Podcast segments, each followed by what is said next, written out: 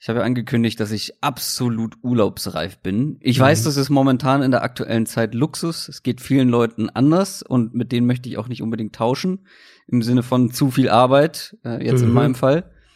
Aber ich habe jetzt tatsächlich, lass mich nachzählen, Donnerstag, Freitag, Samstag, vier Tage am Stück frei. Was? Ja, Brückentag ist das Stichwort. Ich habe mir tatsächlich einen richtig schönen Brückentag genommen und ja, fahre sogar weg in die Natur. Das ist ja, also verrückt. Das, ich dachte jetzt, da machst du drei Bonusfolgen in den vier Tagen. Hm. ja. äh, ich, ja, ja, könnte man auch machen, aber nee, ich brauche ich brauch echt mal, ich muss echt mal, da muss Luft durch den Kopf und ja, ja, äh, da müssen die Berge mal äh, erkundschaftet werden und mal so richtig das, abgeschaltet werden. Das klingt doch gut. Da freue ich mich sehr drauf.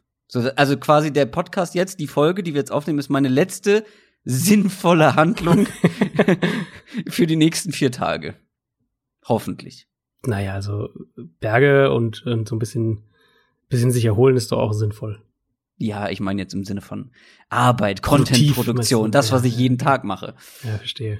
Wenn wir von Contentproduktion sprechen, ich habe heute ein sehr, sehr gutes äh, Interview geführt. Das äh, oh. kann ich schon mal anteasen. Das gibt's wahrscheinlich nächste Woche bei Spox, wir mal schauen.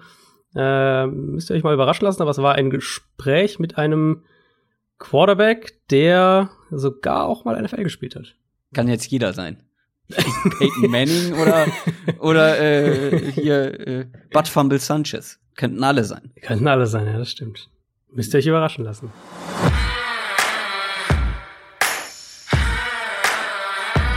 Down, Set, Talk. Der Football-Podcast mit Adrian Franke und Christoph Kröger.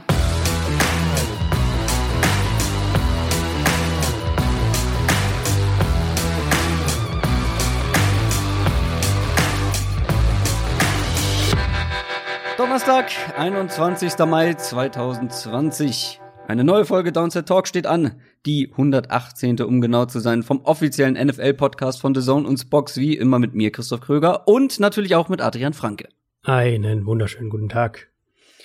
Der Plan für die heutige Folge ist, wir sind in der Offseason, also eher buntere Themen, wie man das so in Redaktionskreisen nennt. Äh, die können wir jetzt abhandeln, äh, abarbeiten und wir machen eine kleine Surprise-Folge. Die Folge ist vielleicht nicht überraschend, aber das, was ihr gegebenenfalls hören werdet. Wir sprechen über die aus unserer Sicht größten Überraschungskandidaten für die kommende Saison. Also das können Teams sein, das können Spieler sein, die das Potenzial haben, Dinge zu tun, mit denen die meisten, also zumindest habe ich es so verstanden, mit denen die meisten, so der, der Konsens, der Mainstream nicht unbedingt rechnen würde.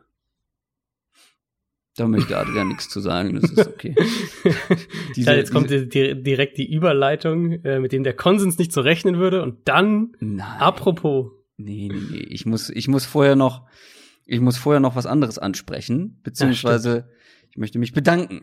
Und du wahrscheinlich auch. Bei mhm. allen neuen Special-Teamern, also bei allen, die uns jetzt neuerdings seit dieser Woche bei Patreon unterstützen, ganz besonders Lukas LSE, nicht D, E, der mit 10 Dollar pro Monat am Start ist. Vielen, vielen Dank für eure Unterstützung. Und ein Vorteil, den alle Supporter bei Patreon haben, ist nicht nur der exklusive Discord-Channel von Downset Talk, sondern unter anderem auch die Fantasy Football Bundesliga, die letztes Jahr gestartet wurde. Organisiert von Hörer Michael Klock und noch ein paar anderen. Da waren mehrere hundert Spieler mit dabei und dieses Jahr startet dann auch endlich die Bundesliga, für die man sich letztes Jahr qualifizieren konnte. Die zwölf Besten des vergangenen Jahres spielen gegeneinander und natürlich alle anderen. Das ist ein ganzes Ligasystem geworden. Also es gibt mhm. richtig so ein, äh, so ein Stammbaum, hätte ich beinahe gesagt. Also so ein, wie das Ganze strukturiert ist. Ähm, sehr, sehr aufwendig, sehr, sehr cool gemacht und man kann natürlich auch immer noch mit einsteigen. Ne? Das ist klar. Also man kann sich natürlich jetzt auch noch mal dann über über die erste oder die unterste Liga für die nächsthöhere qualifizieren und immer so weiter hochkommen und dann irgendwann auch in der Bundesliga spielen. Das kann man machen und Michael hat jetzt auch noch einen Logo-Contest ausgerufen. Also mhm. er hätte gern ein Logo dafür ähm, ist scheinbar nicht so paintmäßig versiert, dass er sich da was äh, selber zusammendengeln möchte. Also er hat die Community gefragt, wer kann sowas, wer ist da gut drin. Ähm, und äh, das beste, das schönste Logo wird am Ende gewinnen und das Logo für die Downset Talk Fantasy Bundesliga, äh, Fantasy Football Bundesliga, so muss es heißen, äh, das Logo dann sein. So, das war etwas äh, konfus und durcheinander. Ich hoffe, man hat mich verstanden. Hast du es verstanden, was ich sagen wollte? Ja, oder? Ich glaube, ich habe es verstanden, ja. Ich, wir haben auch den, ähm, wir haben auch beides, glaube ich, auf unserem Down to Talk Twitter-Account auf jeden Fall äh, retweetet von Michael, also ja. einmal das Logo und die das äh, wunderbare Diagramm, wie die Liga sich jetzt zusammensetzt. Also falls ihr irgendwie einen Einstieg sucht, da findet ihr die Tweets auf jeden Fall und dann kriegt ihr da auch direkt, wenn ihr da irgendwie Lust habt mitzumachen oder bei dem bei dem Designwettbewerb mitzumachen, kriegt ihr da auch die Möglichkeit äh, entweder mit uns oder eben auch direkt mit Michael, der antwortet meistens auch recht schnell dann auf Twitter ja. ähm, einfach so in Kontakt zu treten. Genau. Oder wenn ihr dann im Special Team seid, bei Discord gibt's auch einen eigenen dann Channel eh, genau, zur Fantasy Football Bundesliga von Downset Talk. Aber jetzt kommen wir zu einem sehr heiklen Thema. Und ich merke an dieser Stelle, ich habe immer noch keinen kein Bumper, keine kein musikalische. Bumper. Nee, ich habe kein Explain Yourself Bumper, keine akustische Ankündigung für diese Rubrik, die ja doch hin und wieder mal stattfindet. Immer dann, wenn du kontroverse Rankings raushaust bei mhm. Spox. Das, was du hauptberuflich machst. Leute. Hauptberuflich kontroverse Rankings. Das genau, äh, hauptberuflich äh, Leute. Schlechter Content habe ich heute gehört. Absolut. Äh, Katastrophe, wirklich ein Witz. Hast du dir denn ja. nicht das Quarterback-Rating angeguckt, habe ich irgendwo gelesen. Das habe ich auch gelesen, ja. Weil das ist ja, das sagt hab ja, wie gut ein Quarterback tatsächlich. ist. Ja, habe ich tatsächlich nicht, muss ich sagen. Du hast bei Spox gestern am Mittwoch ein neues Quarterback-Ranking veröffentlicht und ja, Rankings klar, die werden immer zerrissen, weil dann Fan XY von Team Z äh, den eigenen Quarterback natürlich viel weiter oben sieht, als du mhm. das machst. Du versuchst das möglichst, möglichst objektiv ähm, zu analysieren, das ist ganz klar. Und hier in diesem kleinen Explain Yourself, ja, in dieser kleinen, in diesem kleinen Downset Talk Format, hast du noch mal die Chance, dich vor allen zu rechtfertigen für hm. den Unfug, den du da verzapft hast. Ja, ein Glück, ein Glück. Also ich guck mir das Ganze dann ja immer an und guck, wo könnte ich irgendwie oder wo stimme ich nicht so sehr mit dir überein ähm, als bei anderen Plätzen. Erstmal ganz wichtig Bilderserien sind eine Ausgeburt des Online-Journalismus. der Online-Journalismus Hölle. Ah, ich weiß, ich, ich, weiß, warum man die macht und ich finde sie auch ganz angenehm. Nee. Nee. es ist, nee. Das, ich bin, werde da kein Fan mehr von. Ähm, verstehe ich, verstehe ich, verstehe ich. Ähm, zweitens, Box hat ja auch eine Kommentarfunktion. Mhm. Mei, die sind ja fast schlimmer als bei YouTube. Also nicht auf unserem Channel, auf unserem YouTube-Channel, dem ihr natürlich auch unbedingt folgen solltet, sondern so allgemein bei YouTube. Die sind schon, also die bei Spock sind nicht schlimmer, weil schlimmer als bei YouTube geht nicht, aber da sind schon das wirklich stimmt. teilweise Kommentare dabei. Junge, Junge, Junge. Bei manchen habe ich gedacht, sag mal, guckt ihr eigentlich Football? Also wirklich hm. gucken, so ganze Spiele komplett guckt ihr mehr als Highlights oder ab und zu mal ein Playoff-Spiel? Weil bei vielen Kritikpunkten, die bei Twitter und jetzt auch dann in den Spox-Kommentaren überall so auftauchten, habe ich mir natürlich auch einige von angeguckt. Da denke ich mir, du hast irgendwie eine so eingefahrene Meinung von irgendeinem Spieler, die einfach nicht mehr zutrifft, die schon längst irgendwie ja überfällig mittlerweile ist. Also das ist oder teilweise auch völlig überzogene Meinung, äh, die ich da gesehen habe aus meiner Sicht. Aber lass uns mal, lass uns mal reingucken sozusagen. Ich werde jetzt nicht Gerne. durch alle Plätze gehen. Ähm, ich mache das ja immer da, wo ich irgendwie drüber stolper. Das spreche ich an. Und ich habe tatsächlich, wie schon bei deinem Power Ranking, gar nicht so viel zu meckern. Mhm. Ähm, bei ein paar Sachen oder bei ein paar Platzierungen, muss ich aber ganz ehrlich sagen, hatte ich so ein bisschen das Gefühl, dass sowas wie eine Projection, wie zum Beispiel die kommende Saison laufen könnte, oder natürlich auch die Umstände, die man nie komplett rausnehmen kann, gerade auch bei einem Quarterback vor allem, dass die bei manchen Spielern irgendwie mehr ins Gewicht gefallen sind als bei anderen. Also da okay. habe ich mich dann gefragt, was ist jetzt, ist es jetzt der Status quo am relevantesten oder dann doch vielleicht noch ein bisschen mehr die Projection? Ja, das ist, das ist also natürlich ist halt auch nicht so einfach. Mischung. Ja, es ist auch immer so eine Mischung. Also gerade im, im Off-Season Power, im Saison, in den Saison-Rankings ist es ja äh, viel leichter. Da ist es ja eigentlich immer der Status quo in aller Regel.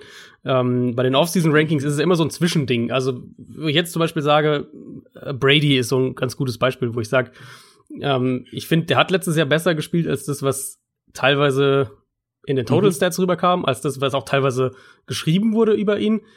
War er schlechter als im Jahr davor? Ja, aber ich glaube, er war nicht so schlecht, wie er halt teilweise gemacht wurde oder wie es teilweise wirkte. Mhm. Und das ist dann eben so ein Spieler, wo ich denke, sagen wir, der wäre in New England jetzt geblieben und sie hätten bei den Patriots nichts sonst gemacht, keinen Receiver geholt und nichts, hätte ich ihn wahrscheinlich ein paar Spots tiefer in der, in der Liste. Ich hatte ihn jetzt auf sieben, sieben oder acht, glaube ich. Genau, sieben. sieben. Ähm, ich kenne es auswendig, das ist klar. ist, ja, ist perfekt. Ähm, genau, aber da spielen natürlich irgendwo die Umstände auch eine Rolle. Ich versuche, also Prio 1 ist bei den Quarterback-Rankings immer die individuelle, möglichst isolierte Leistung der Quarterbacks zu bewerten. Und in dem Fall natürlich kommt eine gewisse, gewisse Projection mit dazu. Aber man kann es halt nicht von den Umständen komplett lösen. Also ich, das ist, glaube ich, auch ganz, ja. ganz wichtig zu betonen. Es ist dann halt immer eine Frage, wie viel der Vergangenheit mhm. bezieht man mit rein. Das ist natürlich dann besonders schwierig bei Leuten wie Ben Roethlisberger, die jetzt mal eine klar. ganze Saison ja, eigentlich klar. gar nicht gespielt haben. Den zum Beispiel hätte ich vielleicht dadurch einfach einen Ticken tiefer und wenn man dann die Umstände noch mit einbezieht, ja. Aber über den möchte ich gar nicht sprechen. Ich würde am liebsten über Philip Rivers sprechen auf Position mhm. 13, weil ich finde, da steckt für mich ein gutes Maß oder sagen wir mal ein zu gutes Maß an Hoffnung und Projection mit drin. ja, bei den Chargers letztes Jahr hatte er eine schwache O-Line, gar keine Frage, aber dafür auch einige Playmaker mehr als vielleicht andere Quarterbacks in mhm. schlechteren Umständen, in meinen Augen. Und dafür individuell für mich zu viele nicht wirklich gute Entscheidungen, einige Fehler unterm Strich eine individuell auch eben schwache Saison. Und da finde ich ihn auf 13 etwas zu hoch gestuft. Natürlich, wenn wir jetzt gucken, wo er gelandet ist, bei den Coles hinter einer starken O-Line mit okayen Waffen auf jeden Fall, wird's wahrscheinlich wieder besser werden. Außer, ich meine, er ist nicht mehr der Jüngste, außer er hat auch individuell noch mal einen großen Schritt zurück gemacht. Das kann man natürlich nicht wissen. Also den auf 13 ist für mich sehr viel Projection. Äh, das ist für mich eigentlich fast oder eine sehr ähnliche Kategorie wie Brady, weil ich jetzt sage, Rivers wäre der jetzt bei den Chargers geblieben und jetzt sagen wir, die Situation wäre bei den Chargers so, wie sie in der Offseason war, außer dass sie halt just, äh, just, just, statt Justin Herbert so rum zu draften, vielleicht da irgendwie einen Verteidiger genommen hätten ähm, und Rivers wäre noch da. Dann würde ich ihn auch wahrscheinlich drei, vier Plätze tiefer einschätzen. Aber ich gehe halt davon aus, das ist ja so meine Prediction für Rivers, dass der noch ein, vielleicht zwei, wahrscheinlich vielleicht eher ein Jahr, ein, ein gutes Jahr im Tank hat, eben in einer Offense, die weniger von ihm verlangt, also wo er weniger machen muss, mit mehr kurzen Pässen, ähm, eine Offense, die mehr Yards nach dem Catch kreiert, eine Offense, die mehr Matchups vielleicht auch kreiert und halt natürlich die Offensive Line. Also ich weiß nicht, ob Rivers jemals in seiner NFL-Karriere ähm, so eine gute Offensive Line hatte. Auf jeden Fall, wenn, dann ist es schon eine ganze Weile her. Ähm, durch diese ganzen Faktoren zusammen denke ich einfach, dass Rivers eine bessere Saison spielen wird als letztes Jahr. Und letztes Jahr war halt für mich so irgendwo zwischen, weiß nicht, 17 und 20, 17 und 22 als mhm. Quarterback. Mhm. Und dann jetzt, wenn ich denke halt mit den Umständen so ein kleiner Bump eben von drei, vier, fünf Spots, da ist es so grob das, wo ich ihn sehe. Ja, aber auch, also hättest du oder andersrum gefragt, das finde ich nämlich immer die die spannendste Frage. Ja, wen hättest, wen hättest du, du vor ihn gesetzt? Ja, ja. Genau, wen hättest du vor ihn gesetzt? Ich weiß, dass bei Ryan Tannehill viel perfekt zusammengelaufen ist und er auch gute mhm. Umstände hatte. Aber ich finde, allein durch das, was er individuell geleistet hat, wie gut er letztendlich war. Und ich weiß, bei Miami davor war es dann auch eher Durchschnitt. Ja. Aber trotzdem hätte ich den zum Beispiel, den hast du jetzt auf 15, hätte ich den, glaube ich, dann noch vor Rivers, wenn, wir, wenn ich mehr den Status Quo mit einfließen lasse. Natürlich kann man bei Tannehill eine, Pro, äh, einen eine Regression projecten. Aber du kannst auch genauso gut bei Philip Rivers eine Regress, oh Gott, oh Gott, ich lass das, ihr wisst, was ich meine, äh, einen Rückschritt vorhersagen. Ja, ja, ja. So. Nee, klar. Äh, Klar, das ist, das ist ja aber die Frage, wie man die Situation auch einschätzt. Ne? Das ist ja letztlich auch die Frage, wie man deine Situation einschätzt. Und bei Tannehill war, ist ja mein Ansatz eben, dass ich sage, zum einen haben wir diese Regression zum Teil auch schon in den Playoffs ja gesehen. Also wo Teams einfach sich mehr auch auf das Play-Action-Passspiel fokussiert haben und das halt limitiert haben und da hat er sich dann deutlich, deutlich schwerer getan. Und dann sehe ich halt eben das, was du gesagt hast, ist sehr, sehr viel perfekt zusammengelaufen, finde ich, ist ja nicht nur aus Tannehill hat da super reingepasst und das hat alles gut funktioniert, sondern ja auch eben gerade das, was er so gut gemacht hat, eben diese, diese Accuracy im vertikalen Passspiel, selbst mit Play-Action, was es dann ein bisschen leichter macht. Das ist einfach wahnsinnig schwer, das Jahr zu Jahr, äh, Jahr über Jahr aufrechtzuerhalten. Und jetzt wurde die O-Line schlechter, dadurch, dass sie Conklin verloren haben. Ich vermute, dass wir bei Tannehill halt so ein, also ich finde 15 ist eigentlich, das war auch ein, ein Spieler, der, wo, wo ich einige, äh, einige, einiges an Kritik gehört habe, aber das ja, gut, das ist ja 15 Recency ist halt so ein, Bias. Also, sagt man das so? Recency Bias meinst du, ja. Recency ähm, Bias, ja. Ich finde 15 ist eigentlich ein ganz guter Spot für ihn. Also ich fand eigentlich, das war nicht zu hoch, nicht zu niedrig. Ich finde es ist auch grob ein Tier. Ähm, Tannehill auf 15, Garoppolo habe ich auf 16. Ich finde, das ist so grob eine. Ja, Garoppolo Kategorie. zum Beispiel äh, wäre auch für mich ein Kandidat, den ich vielleicht sogar noch vor Rivers hätte. Ähm, ja, der trifft auch regelmäßig mal eine falsche Entscheidung. Aber innerhalb äh, seines Umfelds ist er, ja. wie du ja auch geschrieben hast, ein richtig guter Game Manager. Und also wirklich ein sehr guter Game Manager, der, wenn es sein muss, auch Spiele gewinnen konnte.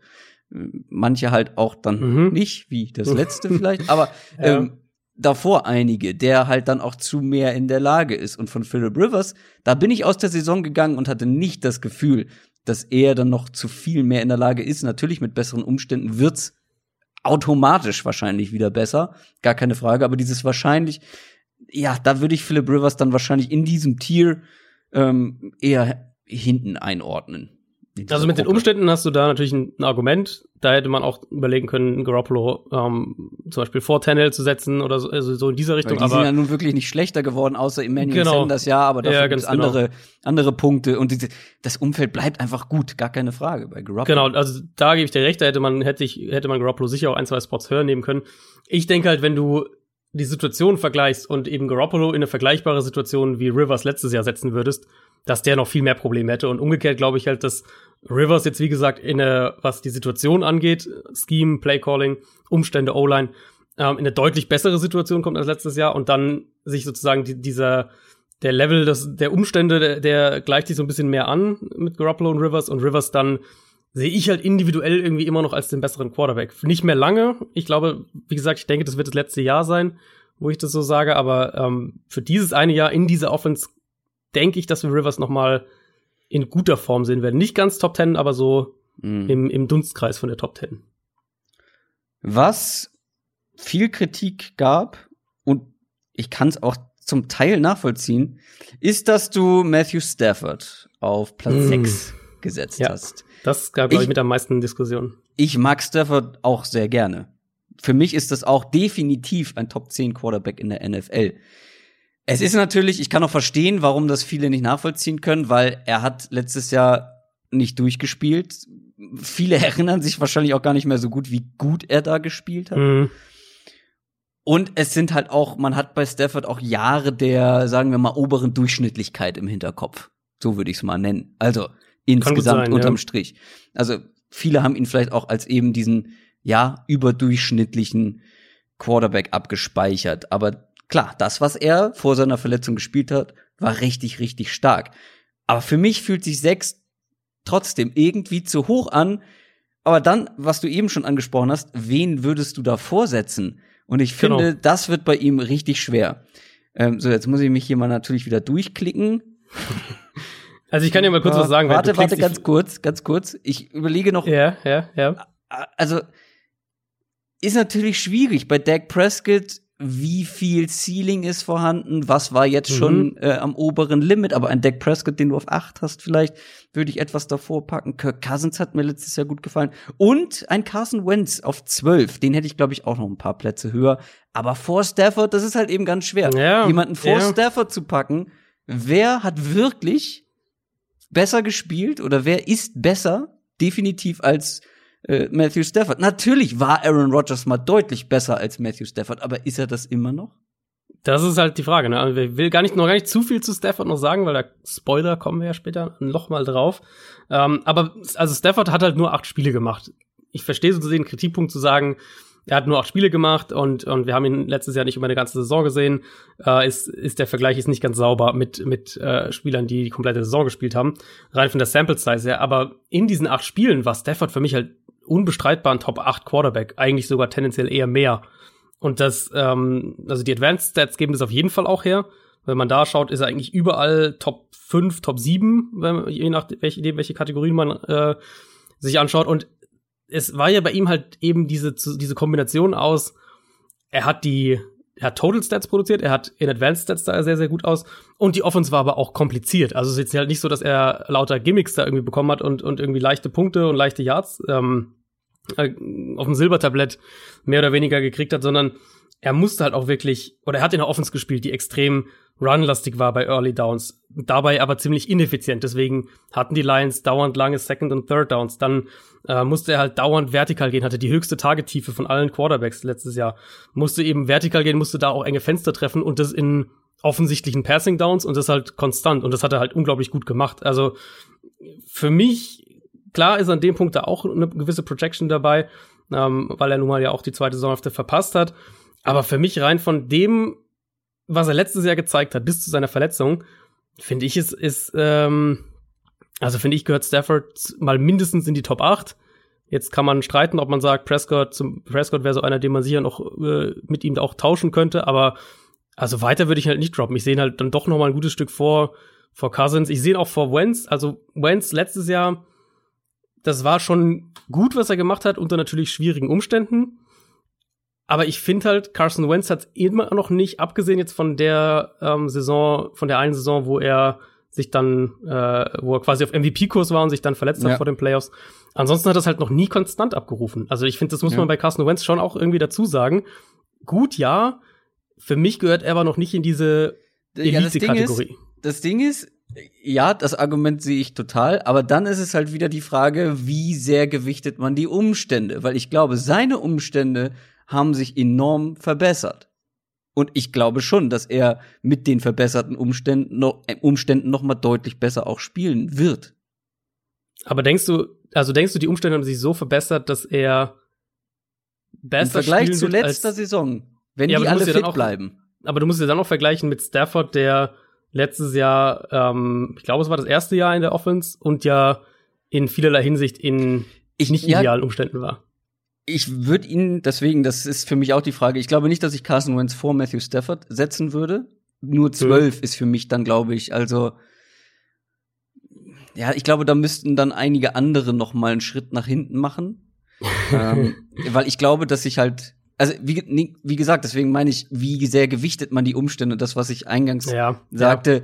dass man da, das ist super schwierig, gar keine Frage, weil bei manchen machst du das dann intuitiv, gewichtest du vielleicht die Umstände mehr, bei anderen weniger und dann fließt das noch mit rein und hier noch was und dann war der verletzt und der nicht und unglaublich schwierig, aber bei Carson Wentz, wenn man da die Umstände mit reinnimmt, sind die, glaube ich, wie gesagt, wenn alle fit bleiben, noch mal deutlich, deutlich besser geworden als im vergangenen Jahr bei den Eagles. Hättest du, hättest du Wentz ähm, vor Aaron Rodgers gesetzt? Deswegen habe ich gerade so gestockt, weil eigentlich wollte ich noch ja. mal die die Packers Fans, die die immer noch denken, Aaron Rodgers sei ein Top 3, Top 5 Quarterback in der NFL, eigentlich noch mal was zu sagen. Auf der anderen Seite kann ich natürlich insofern die Kritik schon verstehen. Ich weiß gar nicht, wo hast du ihn jetzt auf 10? 10, ja.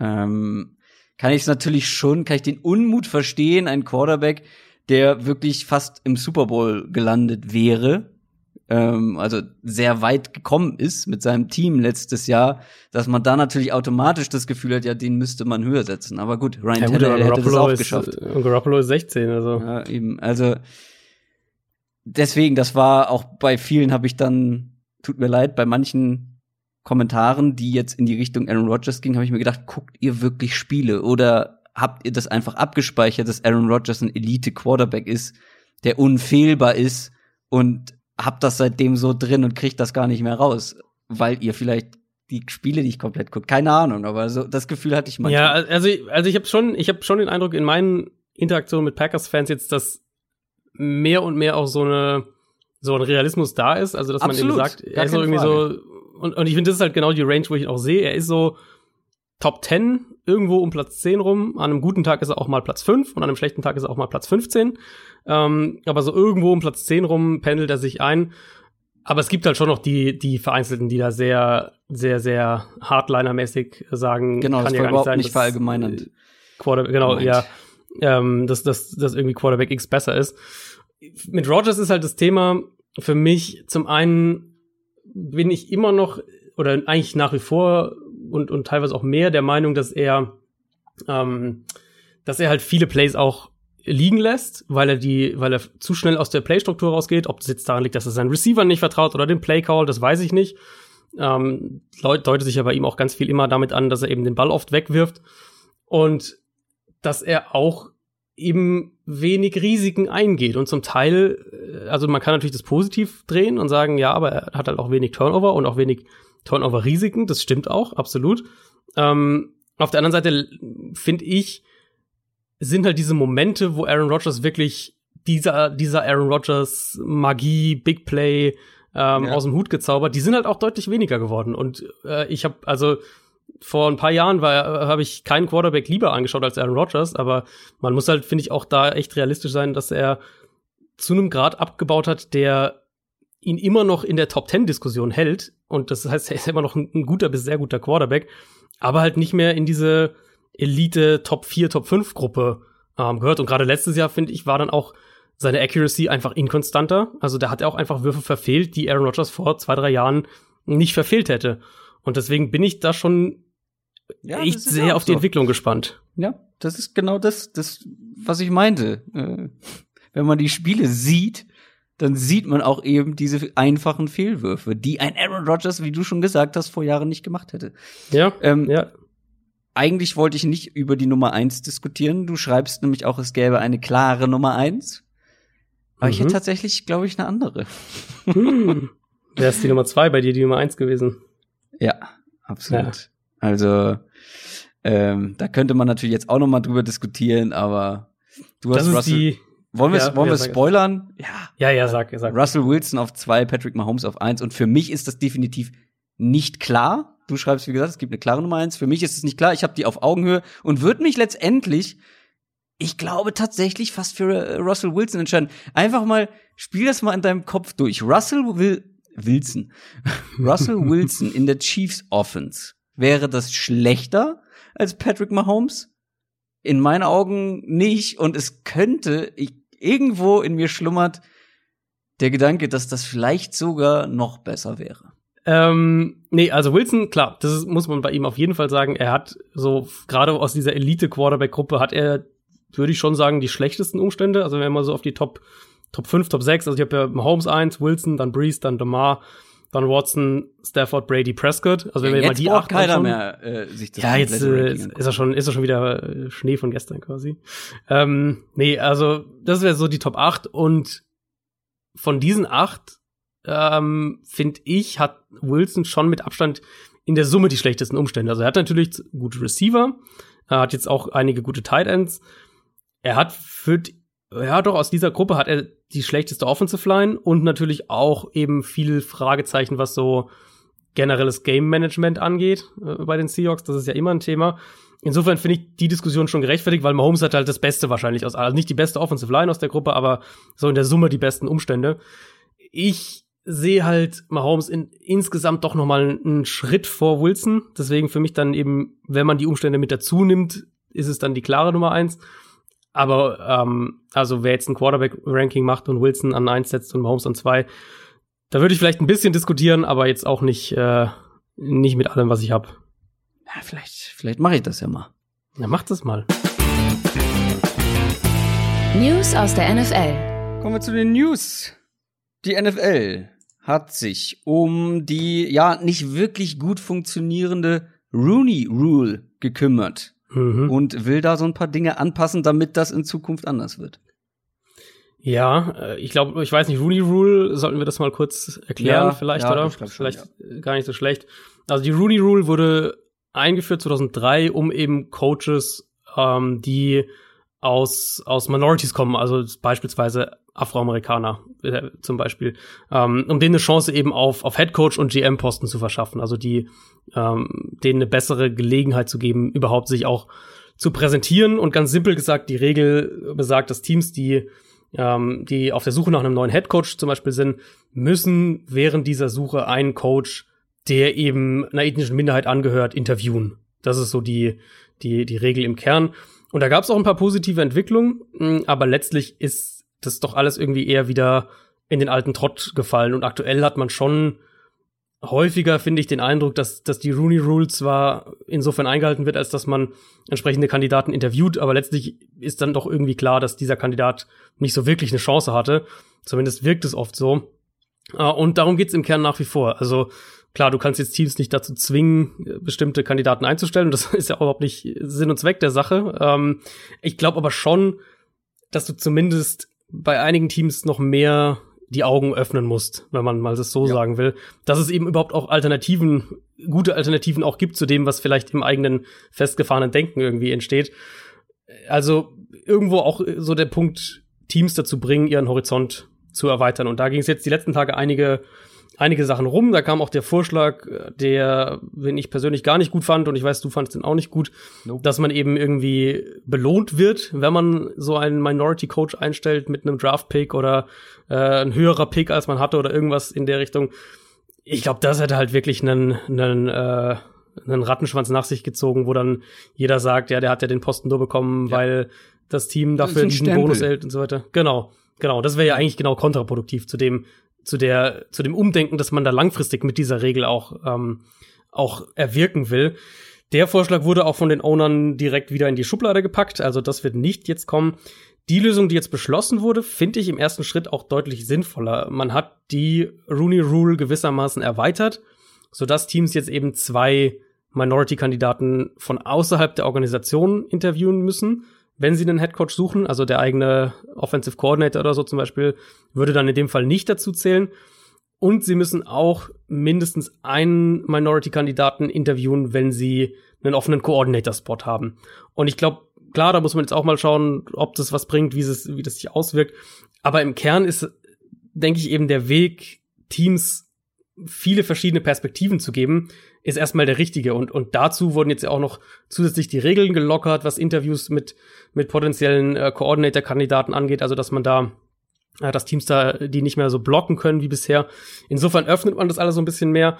Und also ich glaube, es ist wichtig, eben nochmal zu sagen, es geht ja nicht darum, dass Teams, äh, dass, dass Teams halt zwangsläufig einen Minority-Kandidaten einstellen, obwohl sie einen anderen hätten, der besser geeignet ist. Es geht das halt vor allem darum. Quote. Genau, es ist keine Quote. Es geht halt vor allem darum, ähm, den Horizont, von, Horizont von, von Teams zum Teil zu erweitern und eben sie dazu zu bringen, sich auch andere Kandidaten mal intensiver anzuhören und, und vielleicht so ein bisschen aus der, über den eigenen Tellerrand hinaus zu denken. Ja, du musst ja einfach mal aufs Footballfeld gucken und die Ironie eigentlich, die da erkennbar ist, weißt du, also wer da auf dem Platz steht und wer coacht. Einfach mal so ja, gesamtheitlich. Ja. Äh, ich glaube, das sagt schon einiges aus. Aber ich glaube, auch ein großes Problem ist, dass da dann natürlich auch, sagen wir mal, im, in der Highschool und im College muss sich da halt auch was verändern, weil das ist wie bei vielen anderen Sachen, ja, das ist schön, wenn irgendwie, sagen wir mal, in oberster Etage ähm, was geändert wird, aber es muss ja auch von unten sich, das muss von unten herausgearbeitet werden, sage ich mal. Weißt mhm. du, also da müssen sich ja auch schon Dinge ändern. Auch im College muss sich da vielleicht was ändern, um dann eben diese ganze Entwicklung auch voranzutreiben ist mein Eindruck. Ja, es, es ist so ein, ich glaube, das ist wirklich, was man als Collective Effort bezeichnen kann. Also das muss halt auf allen Ebenen genau. funktionieren und, und du kannst ja letztlich niemanden zwingen. Also du und kannst das ist ja auch, ist ja auch absolut in Ordnung. Genau, genau, das ist auch völlig richtig. Also du kannst halt kein Team zwingen, irgendwie einen, einen bestimmten Coach einzustellen oder nicht einzustellen. Aber nee. eben einfach nur zu versuchen, möglichst möglichst vielen einfach eine Chance zu geben. Ich glaube, das ist, so kann man es vielleicht irgendwie zusammenfassen und das finde ich auch genau richtig. Und dann beschäftigt uns natürlich auch hin und wieder, auch was die NFL angeht, das Thema Corona. Da gibt es ein Update, denn auch in der NFL tut sich mittlerweile so langsam was. Ja, so ein klein bisschen Normalität kommt da so langsam wieder. Also Teams öffnen nach und nach ihre Facilities, also ihre Trainingsräume und, und ihre Büros. Ähm, das beinhaltet noch keine Coaches und Spieler zum Trainingszwecke, also die dürfen da noch nicht sein. Da wartet man jetzt erstmal noch drauf, ob man das irgendwie hinbekommt, dass dann alle alle States und auch alle Städte äh, gleich dann irgendwann alle wieder grünes Licht geben und man eben dann möglichst alle Teams gleichzeitig wieder äh, ja zusammenarbeiten lassen kann, vor Ort arbeiten lassen kann. Wann genau das sein wird, wann, wann die Spieler wieder auch vor Ort trainieren können, das ist noch völlig offen. Da wird es dann natürlich auch Hygienekonzepte und alles Mögliche geben. aber das könnte jetzt zumindest erstmal dabei helfen, so Sachen wie Medizinchecks ähm, abzuwickeln, Unterhandlungen, Besuch, äh, Untersuchungen, solche ähm, Geschichten, Behandlungen durchzuführen. Die, die Sachen, ähm, das wird jetzt ein bisschen wieder hochgefahren. Also ein klein wenig Normalität. Und dann sehen wir jetzt auch schon so mehr und mehr Ideen für die kommende Saison, wie das, wie das aussehen könnte. Wir hatten ja schon das Thema ähm, Geisterspiele hatten wir ja schon mal kurz. Da wird es höchstwahrscheinlich so sein, wenn, wenn es zu den Geisterspielen kommt, dass wir am Fernsehen, ähm, ich glaube, die Option gab es jetzt am Wochenende auch in der Bundesliga, Fangeräusche ja. eingespielt kriegen. Also das ist wohl mhm. da so ein, ein Plan. Ähm, Super. Ja, richtig, mal schauen. richtig, äh, äh, ja halt monotones äh, Fangesanggeplänkel brauche ich jetzt ja, ehrlich gesagt nicht. Da fand ich, da fand ich das so schon lustiger, einem äh, Dieter Hacking beim HSV-Spiel zuzuhören, weil der die ganze Zeit zu hören war, weil er nur rumgebrüllt und rumgeschrien hat. Wirkte so ein bisschen wie sonntags morgens irgendwie beim Amateurfußball. ähm, das hatte irgendwie mehr Reiz und dann habe ich mir auch die ganze Zeit vorgestellt, wie wäre das beim Football?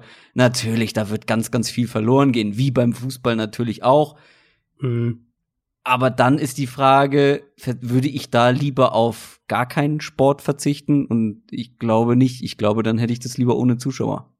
Ja, das auf jeden Fall. Das auf jeden Fall. Ich hoffe mal, dass die NFL bis dahin wirklich so ein paar kreative Ideen hat, was man da machen könnte. Vielleicht wird's ja wirklich sowas, dass man irgendwie mehr ähm, mehr Access bekommt, dass man vielleicht an der irgendwas aus dem Huddle noch mitkriegt an an Sound so in die Richtung. Also ne, vielleicht kann man da sogar einen kleinen äh, so aus der Not eine Tugend machen, so ein bisschen. Auf jeden Fall gibt es jetzt auch mehr und mehr Pläne eben dafür, wie das auf dem Feld aussehen könnte. Beispielsweise, also das fand ich, ich, ganz interessant. Ja? Ich kann mir nicht vorstellen, dass die Teams das befürworten, wenn man mehr aus dem Huddle mitbekommt als Zuschauer. Ja, gut, aber das wird wahrscheinlich ja nicht zu vermeiden sein, schätze ich, wenn äh, wenn kein wenn das Stadion still ist, dann wirst du auf jeden Fall irgendwas äh, irgendwas hören. Insofern vielleicht kann man da dann eher eine eine Absprache treffen, wo die Teams dann sagen, da haben wir einen Einfluss drauf. Keine Ahnung. Also ich weiß auch nicht, ob das realistisch ist, aber vielleicht kannst du ja irgendwas so, äh, ja, irgendwas Positives daraus noch mitnehmen. Ähm, was ich interessant finde, ist, wie es eventuell ja auch auf dem Feld dann aussehen könnte. Und da werden jetzt gerade Tests für eine, für eine Maske ähm, durchgeführt, die, so habe ich das verstanden, in dein Face Mask Gitter am Helm eingebaut wäre oder irgendwie mit ein, äh, ein rein funktioniert, dass, dieses, dass es irgendwie zusammen funktioniert, damit halt die Spieler sozusagen mit einer Schutzmaske spielen, ohne dass sie eben jetzt direkt über dem Mund, über dem Gesicht eine Maske hätten. Das wäre natürlich auch eine, eine Option, wo man sagen mhm. kann, da können wir, können wir vielleicht mögliche Übertragungen limitieren, indem irgendwie Spieler mit, mit einem Visor spielen dürfen oben und dann halt über der Maske ist dann also über der Face Mask ist dann irgendeine Art Schutzmaske eingebaut. Ja, vielleicht muss man an der Stelle nochmal dazu sagen, wenn man jetzt das Gefühl hat, ja, in Deutschland wird ja alles wieder gelockert und so weiter. Die USA sind ein ganzes Stückchen hinten dran mit allem und mhm. mit der ganzen Entwicklung. Also das darf man nicht eins zu eins vergleichen. Da ging es später intensiv los und das wird sich natürlich aufgrund der, der Größe dieses Landes natürlich, glaube ich, auch noch ein bisschen in die Länge ziehen. Ähm, ja, von daher, und wir wissen ja auch gar nicht, wir wissen ja auch gar nicht, ob, äh, ob wirklich nicht doch irgendwann so eine zweite Welle noch kommt und wenn ja, Absolut. wie die ausfällt. Also ja. da, ich meine, das sind jetzt vier Monate bis und zum den, Saisonstart, wer weiß das schon. In den USA ist ja, soweit ich weiß, natürlich alles auch Staatssache, ne? Also ähm, Bundesstaatsache. Mhm, mh. Da gibt es auch schon einige da gibt es genau, genau. wahnsinnige Unterschiede. Also was habe ich gehört? Irgendwie, ich weiß jetzt nicht, ob ich es genau umgedreht äh, erkläre oder äh, wiedergebe. In Georgia, glaube ich, wurde irgendwie die die die Colleges, die komplettes komplette College-Jahr auf Home College sozusagen umgelegt äh, und in einem anderen Staat, lass mich lügen, Kalifornien, keine Ahnung will ich mich nicht aufs Eis begeben. Kalifornien äh, ist ganz streng, glaube ich. Äh, okay, nee, dann war es nicht Kalifornien. Irgendwo in einem anderen Staat wurde äh, dann schon in der gleichen Woche wieder wieder Sport im Freien, also dass du mhm. äh, wieder mit deinem Sportteam irgendwie Sport machen kannst, äh, freigegeben. Ja, nee, also Kalifornien also komplett gegensätzlich ja. von Staat zu ja. Staat. Das wollte ich eigentlich sagen. Ja, ja, das ist auf jeden Fall auch so. Also Kalifornien ist, ist ja auch so, die waren zuerst ganz Hardliner-mäßig unterwegs und da sind sie jetzt auch schon so ein bisschen zurückgerudert. Mhm. Also, dass dann doch irgendwie Sport in, mit Geisterspielen und so weiter möglich sein soll. Ähm, da gab es ja auch schon alle möglichen Szenarien, die da durchgesponnen wurden. Was wäre denn zum Beispiel, wenn eine NFL-Saison stattfindet, aber die Teams in Kalifornien dürfen keine Spiele austragen oder sowas? Dann hätte man da auch irgendwas finden müssen, dass die halt in Nachbarstaaten ihre Heimspiele austragen. Also ja. da kann noch viel, äh, glaube noch viel kommen und ich vermute mal, das wird uns auch noch eine Weile auch in der Richtung äh, beschäftigen. So, fast eine Dreiviertelstunde schon gelabert, aber jetzt kommen wir zum Hauptprogramm. NFL Preview. Und zwar zu unseren möglichen Überraschungskandidaten, Spielern und Teams. Wir haben uns jeder fünf Stück überlegt abgesprochen, damit wir keine doppelt haben. Es hätte tatsächlich Doppelung gegeben, also mhm. wir haben mhm. das Ganze noch gerankt. Ich weiß jetzt ehrlich gesagt gar nicht, wie du es genau gerankt hast. Bei mir ist es so ein bisschen so ganz, also je weiter man nach oben im Ranking kommt, desto sicherer bin ich mir, dass der oder das Team positiv überraschen wird. Ja, so habe ich es auch. Also vom, vom schwächst, von der schwächsten Überzeugung zur stärksten Überzeugung sozusagen. Und womit wollen wir anfangen? Mit der schwächsten Überzeugung? Ja, ein bisschen Spannung aufbauen. Okay, weil das könnte dann aber auch gleichzeitig die größte Überraschung sein. Das stimmt, ja. Äh, jetzt muss ich kurz scrollen. Ähm, wer möchte denn anfangen? Da fange ich gerne an. Dann fang mal an mit deinem, mit deinem Platz 5. Mein Platz 5 ähm, Spiele, über den wir, glaube ich, letzte Woche auch sogar mal gesprochen haben, als es, ja doch, als es um die Rookies ging, genau, ähm, ist Gardner Minshew, der Quarterback von den, von den Jaguars. Wir haben ja auch während der Saison schon einige Male über ihn gesprochen und ich glaube oder ich habe das Gefühl, so in der Gesamtberichterstattung und Gesamtbetrachtung der NFL geht immer noch ein bisschen unter, was der eigentlich für eine positive Überraschung letztes, letztes Jahr doch war. Ähm, hatte ja letzte Woche auch schon ausführlicher darüber gesprochen, muss man jetzt nicht alles wiederholen, aber eben gerade so was, was Accuracy, was Antizipation im Passspiel angeht, wie schnell auch durch seine Reads geht, all diese Sachen, Pocket Movement. Ähm, ich fand, dass er halt oft nicht aussah wie ein Rookie und das ist halt, finde ich, schon eine sehr hohe Messlatte für einen, für einen Sechstrunden-Quarterback. Und dann dachte ich mir eben so, okay, also es war auch der letzte Name, der mir tatsächlich dann, oder der letzte Kandidat, den, den ich auf meine Liste eingetragen habe. Ich dachte mir dann eben, was erwartet man eigentlich so von den Jaguars? Und mein, meine Erwartung ist ja, hatten wir ja auch in der, in der Mailback-Folge was ja, glaube ich, ich habe sie ja als Nummer 1 Pick predicted und habe auch im meinem Power Ranking jetzt im Offseason Power Ranking hatte sie auf dem letzten Platz. Also ich erwarte nicht viel von den Jaguars, um es mal so zu sagen. Deswegen denke ich aber eben, dass die Offense mit Minshu eine Überraschung sein könnte. Und ich habe ja schon mal drüber gesprochen über den äh, über den Fit mit Jay Gruden.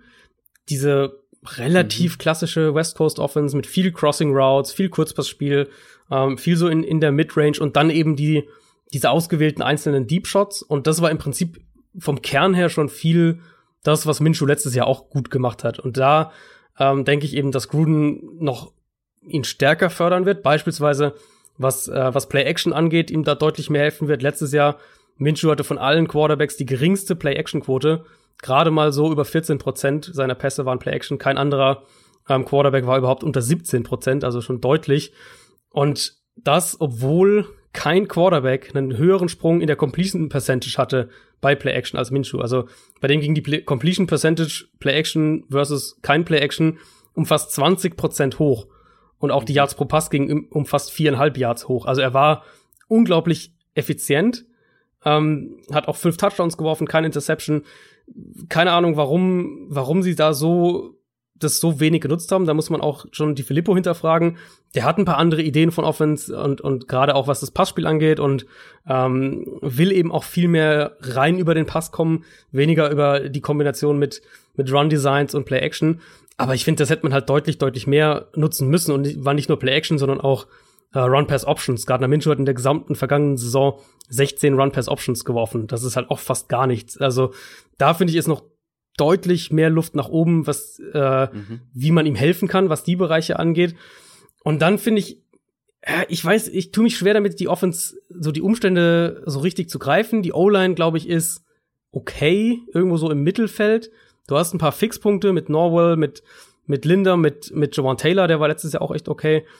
Ähm, und das Wide Receiver Core, ja, ist halt so eine Wundertüte irgendwo. Du hast DJ Chark, ja, das ist in Ordnung. Westbrook ja, ist so okay im Slot. Tyler Eifert, wenn er fit ist, ist auf jeden Fall ein Upgrade auf Tight End.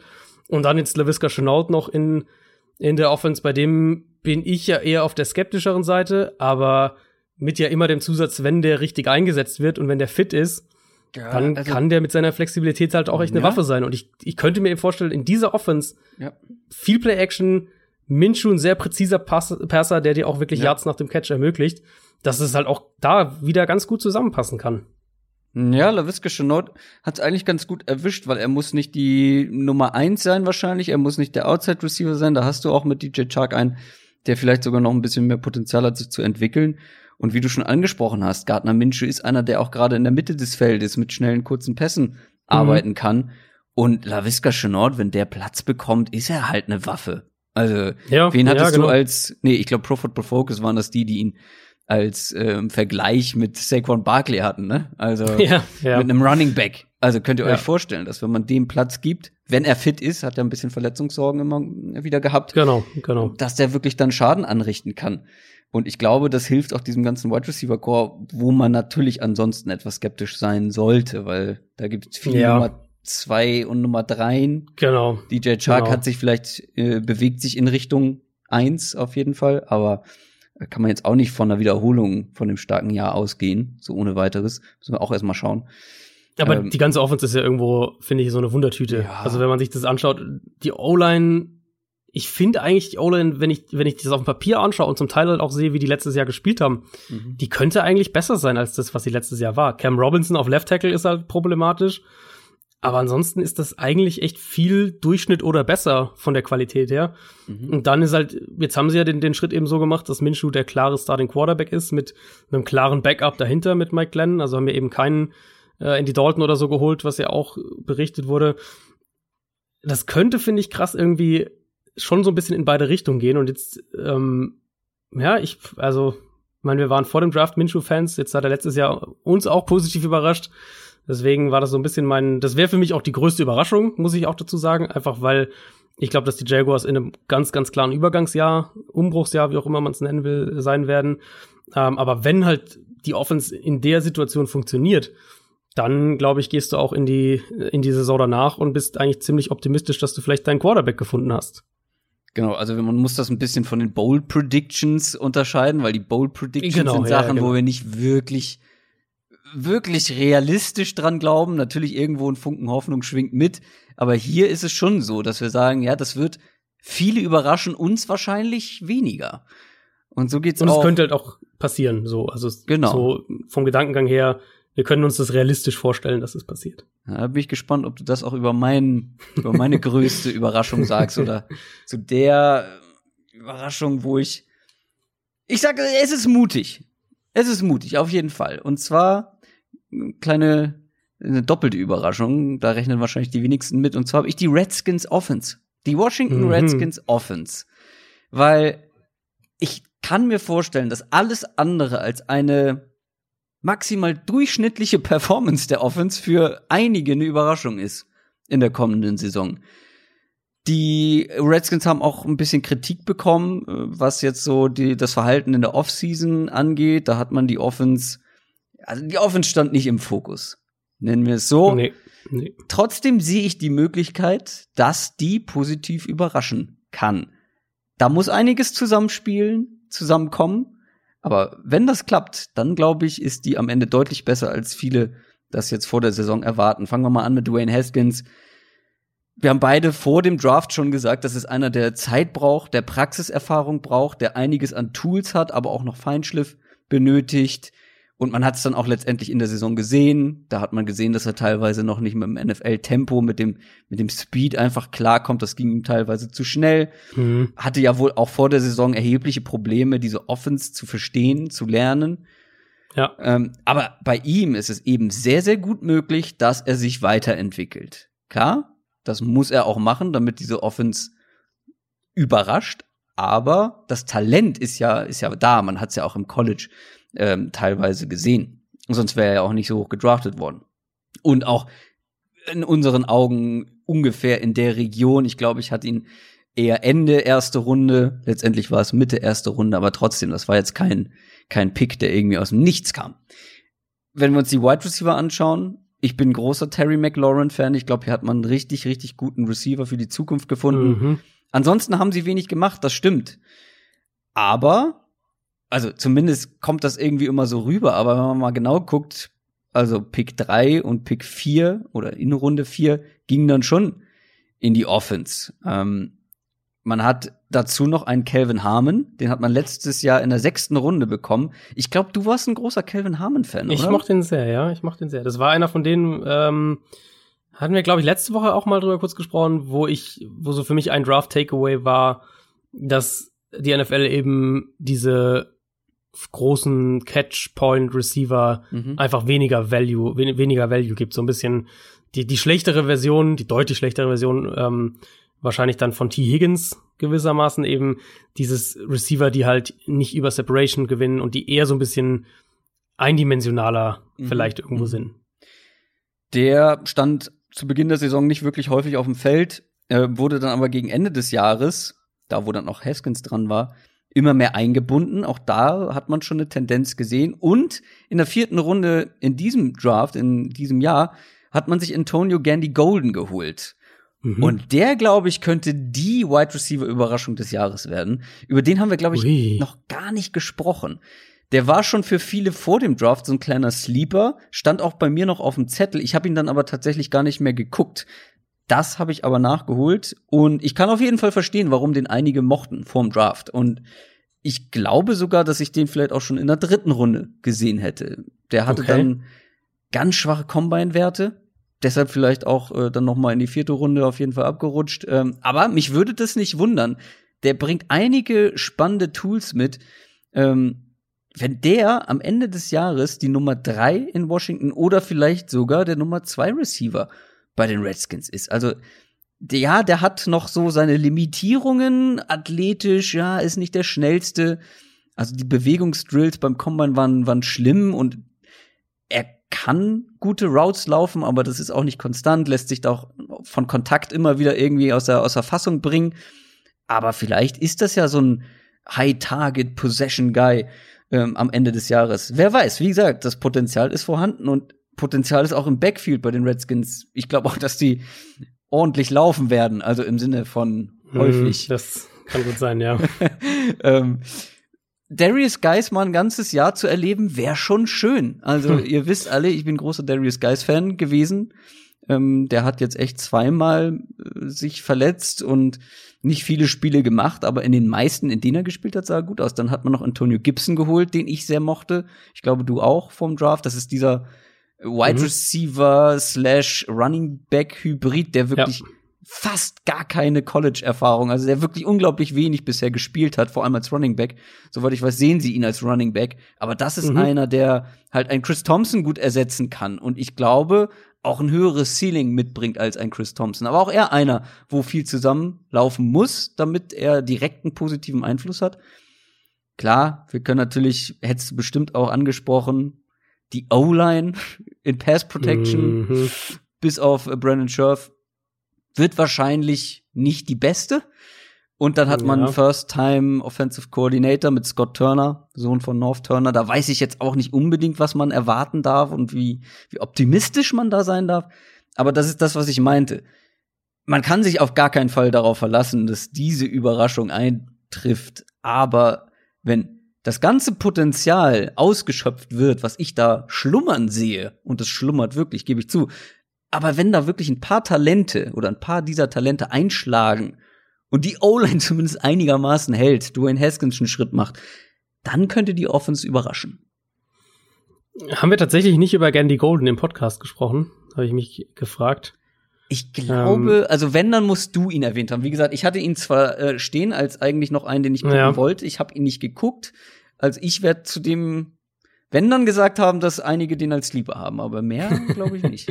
also was mich ein bisschen wundert, ist, dass Gandy Golden, finde ich, vom, vom Receiver-Typ her gar nicht so unähnlich ist wie Calvin Harmon. Deswegen hat es mich so ein bisschen gewundert, dass das das Target war für Washington. Also ja auch so ein, so ein großer äh, Re Receiver mit, mit einem riesigen Catch-Radius, der auch, auch ein paar dann echt spektakuläre Catches hat, auch viel so äh, den Ball so überm Cornerback noch fängt. Also da, das sind so ja, die, die Highlight-Plays auf, auf meinem Twitter-Account. Hast du schon äh, was? Äh, da habe ich schon einen gepostet, einen getwittert. Ja, mhm. ja die, die Sorge ist natürlich bei, bei Gandy Golden einmal eben, dass er abgesehen von, von jetzt so Sachen wie Comeback Routes jetzt nicht der Receiver ist, der wahnsinnig viel Separation kreiert und halt auch nicht der Receiver ist, der sonderlich explosiv ist.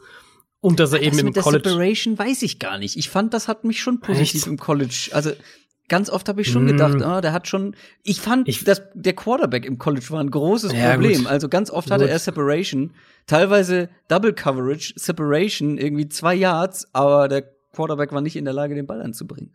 Aber da, da muss man natürlich dann auch umgekehrt sagen, dass er halt auch gegen schlechte Cornerbacks gespielt hat bei, ja, bei äh, Liberty. Der, ja. ähm, und das und das, das ist so der andere, der andere äh, Sorgenaspekt, den ich halt bei Gandy Golden dann eben, also ich finde vierte Runde ist völlig okay, also nicht falsch verstehen. Ich finde da, da kann man den absolut draften. Ähm, aber er hat halt auch viel mit Physis gewonnen auf eine Art und Weise, die halt so in der NFL nicht funktionieren wird, weil er da halt nicht diese Überlegenheit dann in dem Ausmaß hat. Also so, ich könnte mir vorstellen, dass es eine sagen wir mal, zumindest eine interessante Offense ist. Also bei McLaurin haben wir letzte Woche genug gesprochen und geschwärmt. Ich glaube, da ähm, notfalls einfach die, die äh, Rookie-Folge nochmal anhören.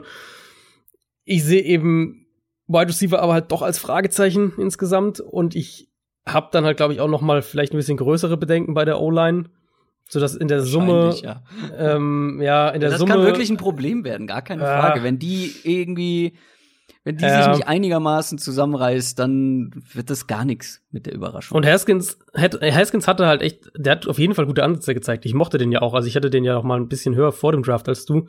Äh, eigentlich genau da, wo er gedraftet wurde, mit der ersten Runde. Ähm, der hat auf jeden Fall positive Ansätze gezeigt, aber er muss halt jetzt, und das finde ich ist eben ein bisschen die Gefahr, er muss halt jetzt den nächsten Schritt machen, was sein eigenes Playtempo angeht, was seine Reads angeht was die Konstanz auch angeht, mit der er spielt.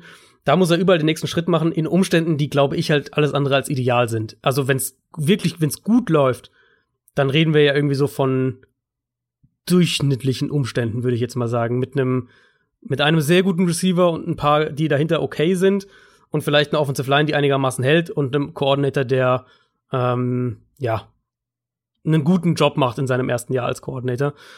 Aber das sind halt, finde ich, schon sehr, sehr viele Fragezeichen. Deswegen ja, war ich, bin ich bei Washington auch. Äh, es sind, ja, es sind enorm viele Fragezeichen, aber das ist das, was ich meinte. Da muss sehr viel richtig zusammenlaufen. Hm. Aber wenn das passiert, dann sind sie ja. eine Überraschung. Und wie gesagt, ich sehe eben die Möglichkeit, dass da, wenn da ein, zwei dieser Talente, von denen ich ja viel halte, also Antonio mhm. Gibson, ich war großer Fan von dem, wenn der wirklich einschlägt, ist halt die Frage, ob das schon im ersten Jahr passiert. Ne? Das macht es natürlich noch mal unwahrscheinlicher. Klar, aber kommt noch dazu. Wenn das große Wenn, da bei den Redskins mhm. ist viel Wenn mit dem Spiel, gebe ich zu. Aber ähm, ich hab, ich hab so ein bisschen, äh, ein bisschen, bisschen Optimismus. Bisschen Optimismus. Ja, also was man ja, was man ja vielleicht sagen kann noch, um um noch mal zum Abschluss deine These zu stützen.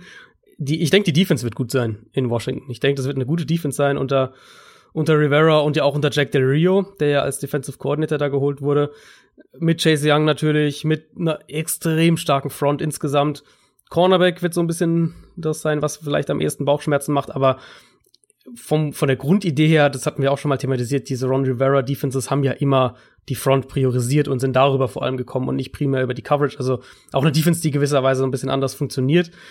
Du meinst mit Montez Sweat als Breakout-Kandidaten? Absolut. Ja. Hast du ja äh, längst auf dem Zettel. Also Washington wird so ein bisschen dein Team hier. Ah, ähm, will da, eigentlich will ich das gar nicht, aber ja, tatsächlich. Irgendwie schon. Ähm, nee, und eine, eine starke Defense hilft natürlich so einem jungen Quarterback eben auch, wenn der halt nicht dauernd einem Rückstand hinterherläuft oder halt hier und da auch mal ein kurzes Feld bekommt, weil die Defense eine Turnover kreiert. Also sowas kann dann, äh, kann ja dann doch auch wieder helfen, dass die Offense vielleicht besser in den Rhythmus reinfindet. Jetzt haben wir gerade mal zwei von zehn Platzierungen abgehakt. Machen wir mal weiter mit deiner Nummer vier. Ja, meine Nummer vier. Meine Nummer vier ist ein super Beispiel dafür, wie man vielleicht einerseits einen Draft-Pick aufgrund der Vorgehensweise, sage ich jetzt mal, ein bisschen ähm, und, und der des Gedankengangs kritisieren kann, aber trotzdem den Fit des Spielers im Scheme sehr, sehr mag. Meine Nummer vier ist Brandon Ayuk, der Wide Receiver von den 49ers ich habe mir einfach auch nochmal angeschaut, ähm, so ein bisschen im Detail, was die Niners Offense alles wirklich konkret gemacht hat letztes Jahr.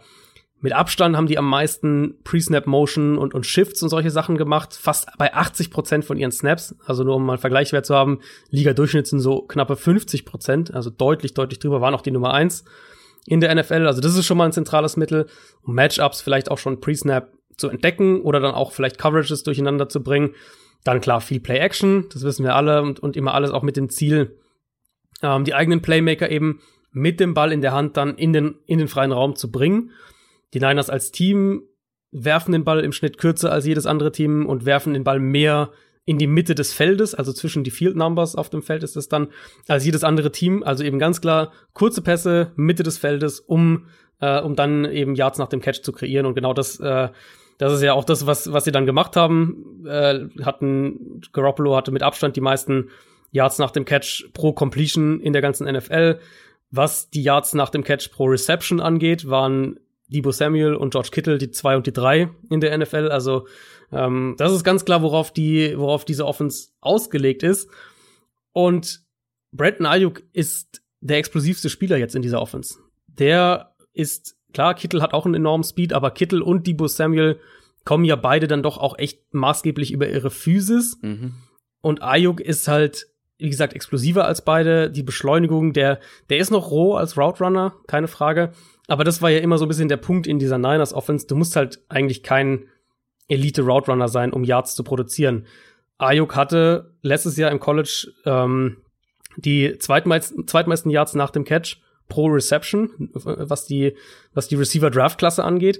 Äh, da war nur CD Lamb noch besser und irgendwie je mehr ich mich dann jetzt auch im, im Vorfeld von der Folge mit, mit Ayuk und nochmal mit der Niners Offense im Detail beschäftigt habe, desto mehr glaube ich, dass der, sofern er fit bleibt, so ein bisschen mein Sleeper Offensive Rookie of the Year Kandidat werden könnte. Weil ich glaube, der wird echt Zahlen auflegen. Die Frage ist, wie gut muss ein First Round Rookie Receiver sein in seinem ersten Jahr, um als wirklich als große Überraschung zu gelten? Mm, wenn du jetzt nach Zahlen festlegst. Nee, also das war einfach nur mal so eine Frage in den Raum so. gestellt, weil ich also ja gut, wie überraschend ist das, wenn Brandon Ayuk eine richtig starke Saison spielt?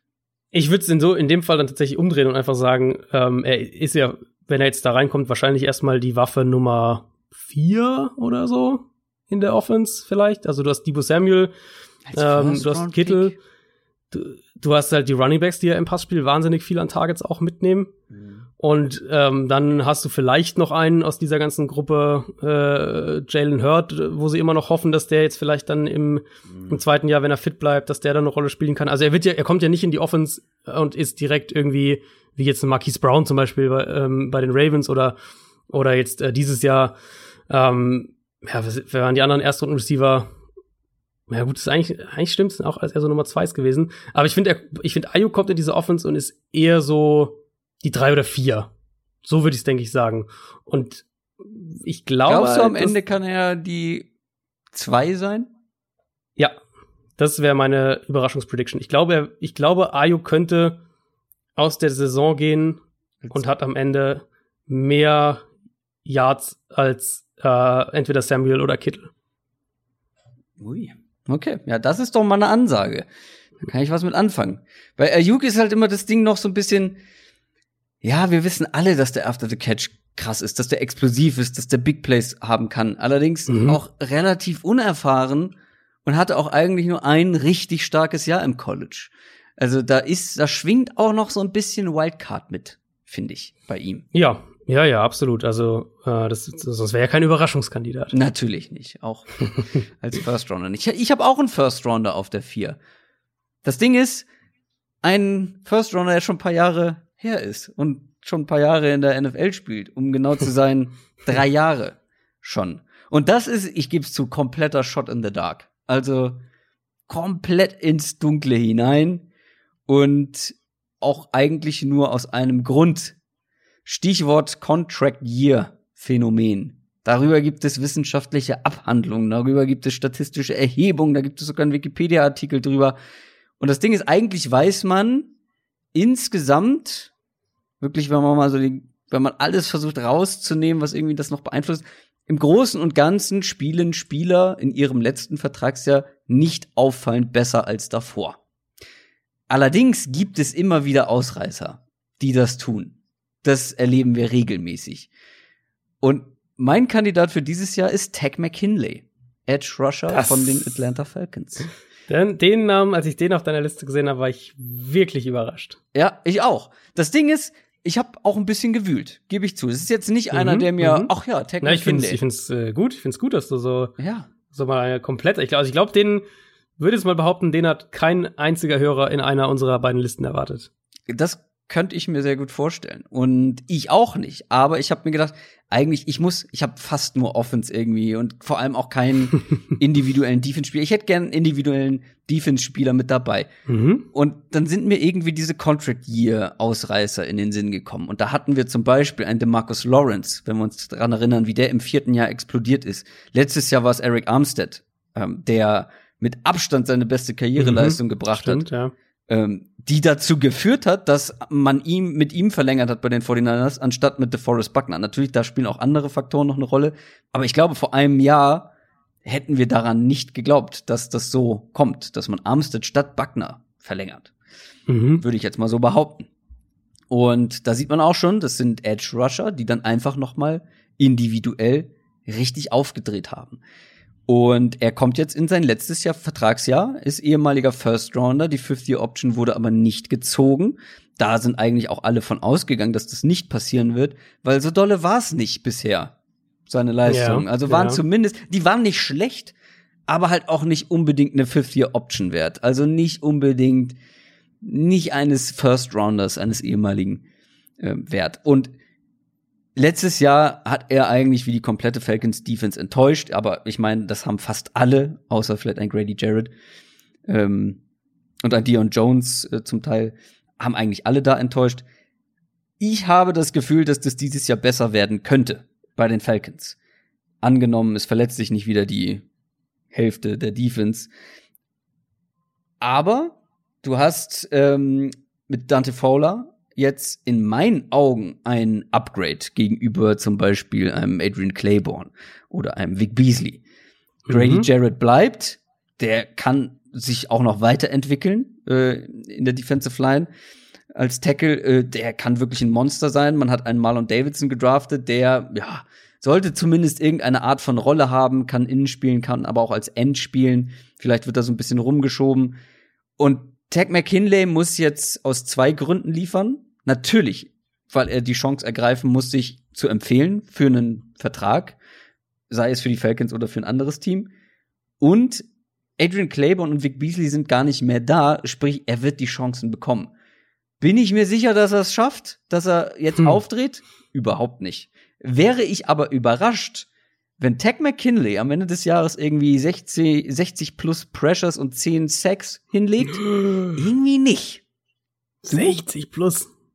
Naja, gut, das 60 wär, plus ist ein bisschen übertrieben. Sagen wir, aber 50 hat er schon mal erreicht. Sagen wir 50, 50 war, plus. 50 war auch sein, sein absoluter Höchstwert bisher, muss man auch sagen. Ansonsten nie über 40 äh, in den anderen. Ja, aber sagen wir 50 Jahren. plus. 50 plus und 50 plus 9 Sacks. Und 9 Sacks. Bisschen. Ja, also das geht schon, äh, schon fast Richtung Bold Prediction, würde ich sagen. ähm, ja, nee, also ich, was ich dir auf jeden Fall, was ich dir auf jeden Fall gebe in dem Argument ist, dass ich glaube auch, dass er von den Umständen mehr profitieren wird. Also ich mag auch dieses, dieses fauler ähm, Grady ja, Jarrett Duo. Ja, mehr Explosivität, glaub, mehr Speed ist da. Ja, ja, genau. Und, und gerade dieses Duo, glaube ich, wird halt echt ähm, Aufmerksamkeit erfordern mhm. von, von Protection und, und von Offensive Line.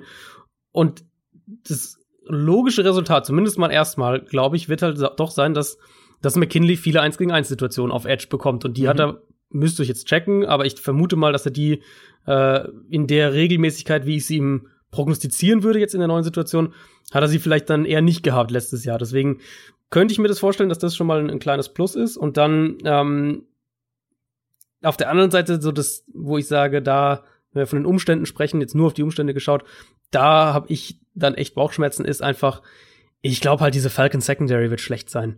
Und die Gefahr natürlich, wenn die, wenn du keine gute Coverage hast, ist eben mhm. immer, dass die gegnerische Offense den Ball halt nach zwei Sekunden ja. schmeißt und, und du überhaupt gar nicht erst zum, zum, äh, zum Quarterback ja. kommen kannst. Also das ist, finde ich, dann so ein bisschen die, die zwei Seiten der, äh, die Umstände sind gut oder sind halt nicht gut Medaille. Also ich glaube, die Safeties wären kein Problem, kein großes Problem.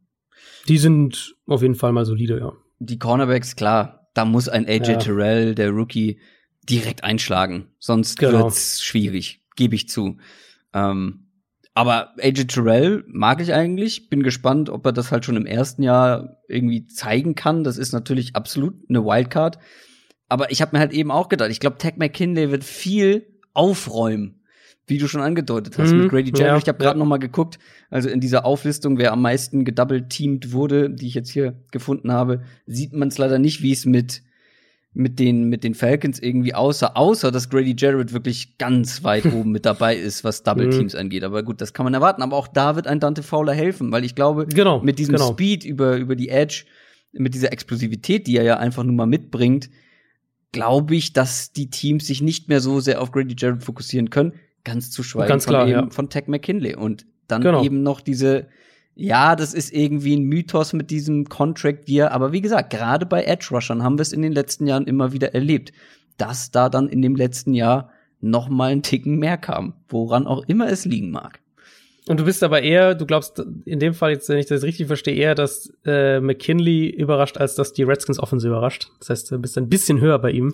Ja gut, wenn du mich so fragst, wahrscheinlich nicht. Ähm, Ich habe dieses Ranking dann nochmal umgeschoben. Ich glaube, die sind sehr auf Augenhöhe. Also es ist bei beiden, ja, ja, es ist bei okay. beiden so, es muss einiges zusammenlaufen.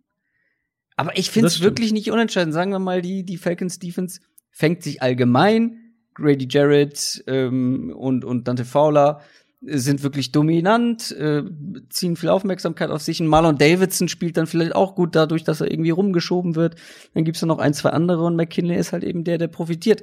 So, das halte ich nicht für, für ausgeschlossen. Mhm, nee, Ob also, er individuell dazu in der Lage ist. Das ja. Muss man sehen. Aber ja. wie gesagt, die, die nee, sind, glaube ich, für ihn hochgetradet ja. sogar. Wenn ich das richtig. Uh, das weiß ich gar nicht mehr. Nur ein paar Plätze, es war Ende der ersten Runde. Ja, ich, ich, hab, ich hatte ein bisschen äh, auch über ihn gelesen und äh, ja, die sind relativ günstig, glaube ich. Natürlich für die Seahawks, die sind runtergegangen, ist klar. Ja, gut, klar. ähm, nee, aber vom, also von der, von der Erklärungsidee sozusagen her finde ich es in sich eigentlich wirklich schlüssig. Ist halt dann eben die Frage, ob dieser mhm. andere Punkt, ob die Coverage halt gut genug ist und dann, ja, also ist es natürlich auch ein Make-or-Break, ja, nicht nur für, für Tech McKinley, sondern ja für die, für die Falcons insgesamt. Also mhm. wenn das schief geht, dann sind da ja alle Coaches und, und vielleicht auch der GM und so weiter weg. Also das ist ja, ja. Ähm, doch schon ein recht wichtiges Jahr in Atlanta. So, Nummer drei bei dir. Ähm, wir bleiben in der Division. Wir bleiben sogar auf der defensiven Seite. Meine Nummer drei Positiv-Überraschung ist die Defense der Tampa Bay Buccaneers. Ich habe mich da nicht da, für einen Einzelnen entschieden, sondern ja. Darf ich da schon mal einen Einschub, einen Einwurf ja, tätigen? Ja, ja. Waren die nicht letztes Jahr schon die Überraschung? Ja, ja, warte, da kommt noch was. Okay. Da kommt noch was. Ich sehe, kommt noch was dazu.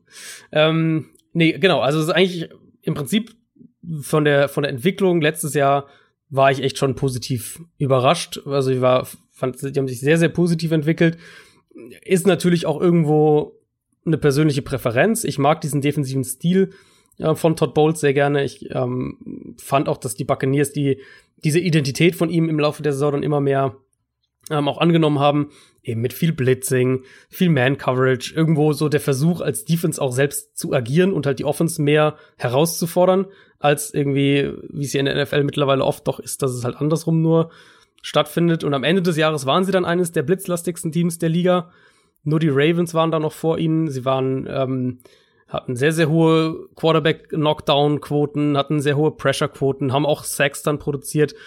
Und ich meine, Defense zu prognostizieren ist immer schwierig, noch deutlich schwieriger als Offense, einfach weil Defense ja deutlich inkonstanter ist, weil sie noch viel mehr von externen Faktoren abhängig ist, die sie selbst nicht ähm, selbst nicht direkt kontrollieren kann. Deswegen ist sie auch eben weniger stabil jetzt als Offense, wenn wir von Jahr zu Jahr denken. Aber ich glaube, Tampa Bay hat mit der jungen Secondary erstmal das Gerüst, das du halt brauchst, um in dieser, in diesem Todd Bowles Stil erfolgreich zu sein mit, mit Carlton Davis, mit Jamal Dean haben sie zwei große physische Cornerbacks, Man-Cornerbacks, die ja auch noch jung sind. Ähm, Davis war 2018er Pick und, und Dean war 2019er Pick. Dann, also gerade Dean hat sich ja auch deutlich jetzt nochmal gesteigert im Laufe der vergangenen Saison. Sie haben die Safeties jetzt, oder zumindest ein Safety jetzt noch dazu mit, mit Antoine Winfield, über den hatten wir auch nochmal schon mal gesprochen in gerade dieser Defense. wenn der fit bleibt, ehrlich gesagt, ich glaube, der alleine ist ein, ist ein Kandidat für irgendwie zwei, drei, vier Turnover in dieser Defense. Und dann haben sie ja davor, wenn wir, wenn wir sagen, auf die Defense dann davor schauen, haben sie ja alles zusammengehalten. Also Jason Pierre-Paul, Shaq Barrett, Sue, ähm, Lavante David ist einer der besten Linebacker der Liga. Dazu dann Devin White in seinem zweiten Jahr. Ja. Also ich finde, die Defense hat, wenn wir jetzt mal so von den Top Defensive Units ein bisschen weggehen, also Ravens, wenn da für mich Chargers gehören da auch dazu, dann finde ich, haben die Buccaneers echt so vom, rein so vom Potenzial betrachtet, haben die schon echt brutal viel, was sie erstmal anbringen können. Letztes Jahr, hast du genau, äh, hast du schon genau richtig gesagt, letztes Jahr waren sie dann am Ende auch in, in so Advanced Stats eigentlich überall, sagen wir mal in der oberen Hälfte ungefähr. Ich glaube, dass die Buccaneers Defense nicht nur überrascht, indem sie das Niveau hält, sondern ich sage, dass die Buccaneers Defense dieses Jahr so gut sein wird, dass sie eine Top 5 Defense sein werden.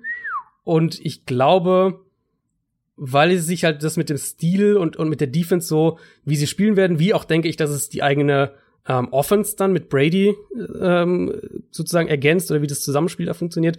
Ich glaube, dass die nächstes Jahr richtig viele Turnover kreieren werden und richtig viele Sacks produzieren werden. Ich glaube, die werden ähm, nächstes Jahr die 50 Sack-Marke knacken und ich glaube, sie werden mindestens 14, 15 Interceptions als Team haben. Also ich glaube, die werden richtig gut sein. Okay, jetzt so kann ich es akzeptieren, weil das war mein erster Gedanke, weil das war für mich, diese Defense war für mich letztes Jahr eigentlich die große Überraschung. Von mhm. denen habe ich nichts erwartet. Ja. So, und die waren dann wirklich echt vor allem im gegen Ende der Saison ja wirklich richtig gut deswegen war ich am Anfang so, na, trotzdem, ich mag den Pick sehr gerne, das, weil. Das wusste ich ja schon, deswegen habe ich das am Ende ja, so ja, ja, Weil das ist, das ist auch, glaube ich, mein einziges Gegenargument, was ich habe, weil bei dem anderen, was soll ich da widersprechen? Die haben letztes Jahr schon überrascht. Klar, man geht jetzt irgendwo noch von einer weiteren Entwicklung aus, die aber definitiv nicht ausgeschlossen ist, weil ja auch viele der, der Spieler einfach sehr jung sind. Und genau, ja. Ja, gut, also ich, es, es wäre, also mich würde es überraschen, wenn sie dann wirklich diese Zahlen auflegen, die du gerade genannt hast. Aber schocken würde es mich auch eigentlich mhm. weniger. Und deswegen finde ich es einen, einen, guten Pick. Ähm, einige spannende Spieler eben mit dabei. Hm, finde ich gut. Also, wie gesagt, da kann ich leider wenig Gegenfeuer liefern. Aber ich habe auch eine Defense auf der 3. Mhm. Eine komplette Defense, keinen einzelnen Spieler.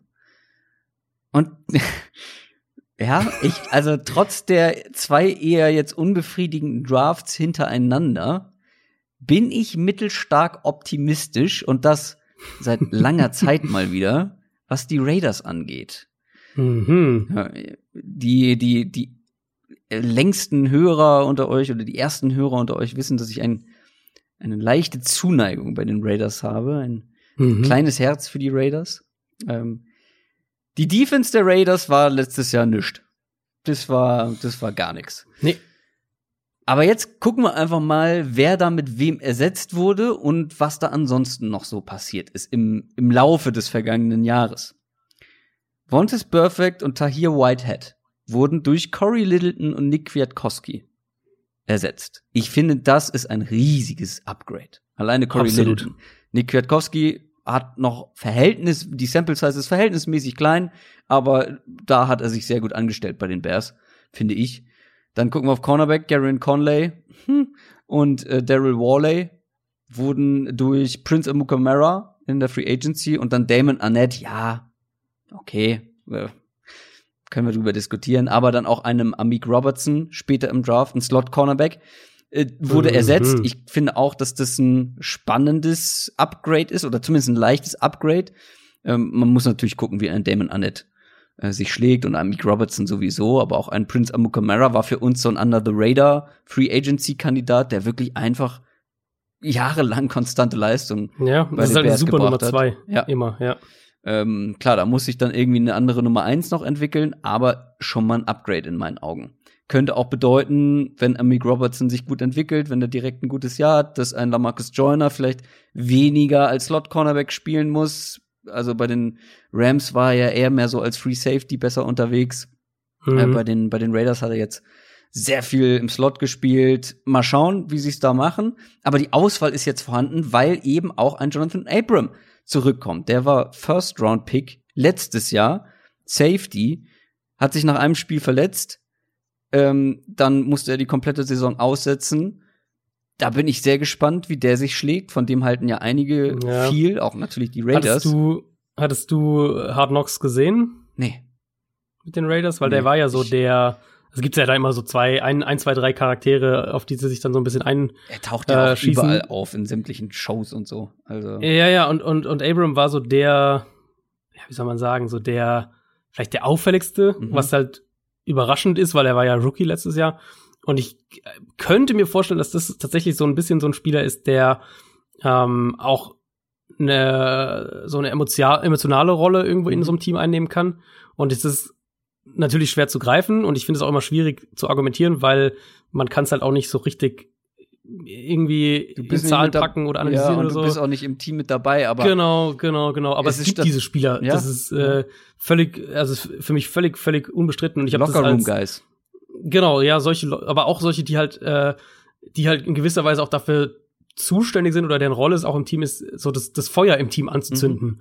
Und ich habe das bei ähm, ich habe das nie im Sport krasser erlebt als bei den Cardinals mit Tyron Matthew. Mhm. Wenn der nicht gespielt hat, und das war natürlich am extremsten in der, in der Championship Game Saison, als er sich verletzt hat, da Ende der Regular Season, war das einfach ein anderes Team. Und wer da All or Nothing gesehen hat oder auch sonst so ein bisschen die Cardinals damals verfolgt hat, das war einfach die Rolle, die er wirklich auch in diesem Team innehat. Er hat natürlich auch super gespielt, ist auch keine Frage. Aber er war halt auch wirklich derjenige, der, der so die, die, die Energie in das Team ja. gebracht hat.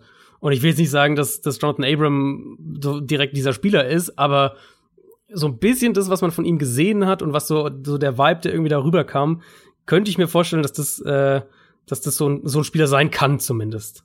Ja, also wir haben beide ja nie Football im Verein oder so gespielt, aber jeder, der mhm. im Verein gespielt hat, ja. kennt das auch, dass es diese Typen gibt. Und ich habe ja nun ein paar Jahre Flag Football gespielt und auch da, wenn dann so ein, zwei Personen nicht mit dabei waren aus irgendwelchen Gründen bei den Spielen, du hast sofort gemerkt, das fehlt. Du brauchst die, die irgendwie einheizen. Das kann man gar nicht so richtig beschreiben, aber es ja, fehlt dann ja. irgendwie so ein leichter Antrieb. Genau, ja, also eben dieses, dass, dass auch die, die Energie halt immer da ist und dass halt immer so eine, so eine, so eine positive Reibung irgendwie da ist, so eine positive Spannung einfach da ist. Und das, äh, Ja, Grüße an Mike an der Stelle. Alles klar. ähm, ähm, nee, genau. Und also ich will es gar nicht, wie gesagt, ich will gar nicht unbedingt sagen, dass er das ist, aber ich glaube, dass er sportlich ein guter Spieler sein kann und ich glaube halt, dass, dass Jonathan Abram diese Rolle auch ähm, ausfüllen kann. Und ja, deswegen bin ich sehr gespannt, das Team mit ihm zu sehen. Und ja. auch das dahinter eben mit, mit Joyner und Robertson finde ich halt auch super spannend. Worüber wir noch kurz sprechen müssen, ist die Front. Ähm, da hat ja ein Max Crosby mhm. überrascht, positiv überrascht. Und auch ein Maurice Hurst hat eine richtig gute Entwicklung genommen im letzten Jahr, der Defensive Tackle. Hoffentlich kann ein Cleveland Farrell noch nachziehen. Mhm. Aber ich finde, diese Defense ist insgesamt sowas von, hat ein so krasses individuelles Upgrade bekommen auf mehreren Positionen auf unterschiedlichste Art und Weise, dass ich glaube, dass die einen großen Schritt nach vorne macht, insgesamt als Defense. Und natürlich wäre das überraschend, trotz, also die, da kommen ja erstmal jetzt viele von außen rein, da wird viel zusammengewürfelt, einige Rookies. Und ich glaube schon, dass das trotzdem am Ende noch überraschen würde, wenn die Raiders Defense wirklich zu einer guten, soliden Defense am Ende des Jahres zählen sollte. Aber das könnte ich mir vorstellen. Ich mag den Pick eigentlich, weil ich auch viel von dem zustimme, was du gesagt hast. Ich sehe die große Gefahr eben darin, dass die, und, und das rechtfertigt dann auch, glaube ich, wahrscheinlich das Überraschungslabel wieder so ein bisschen. Die Gefahr sehe ich halt wirklich in der Kombination aus, ich habe Fragezeichen, was Edge Rush und was Outside Corner angeht.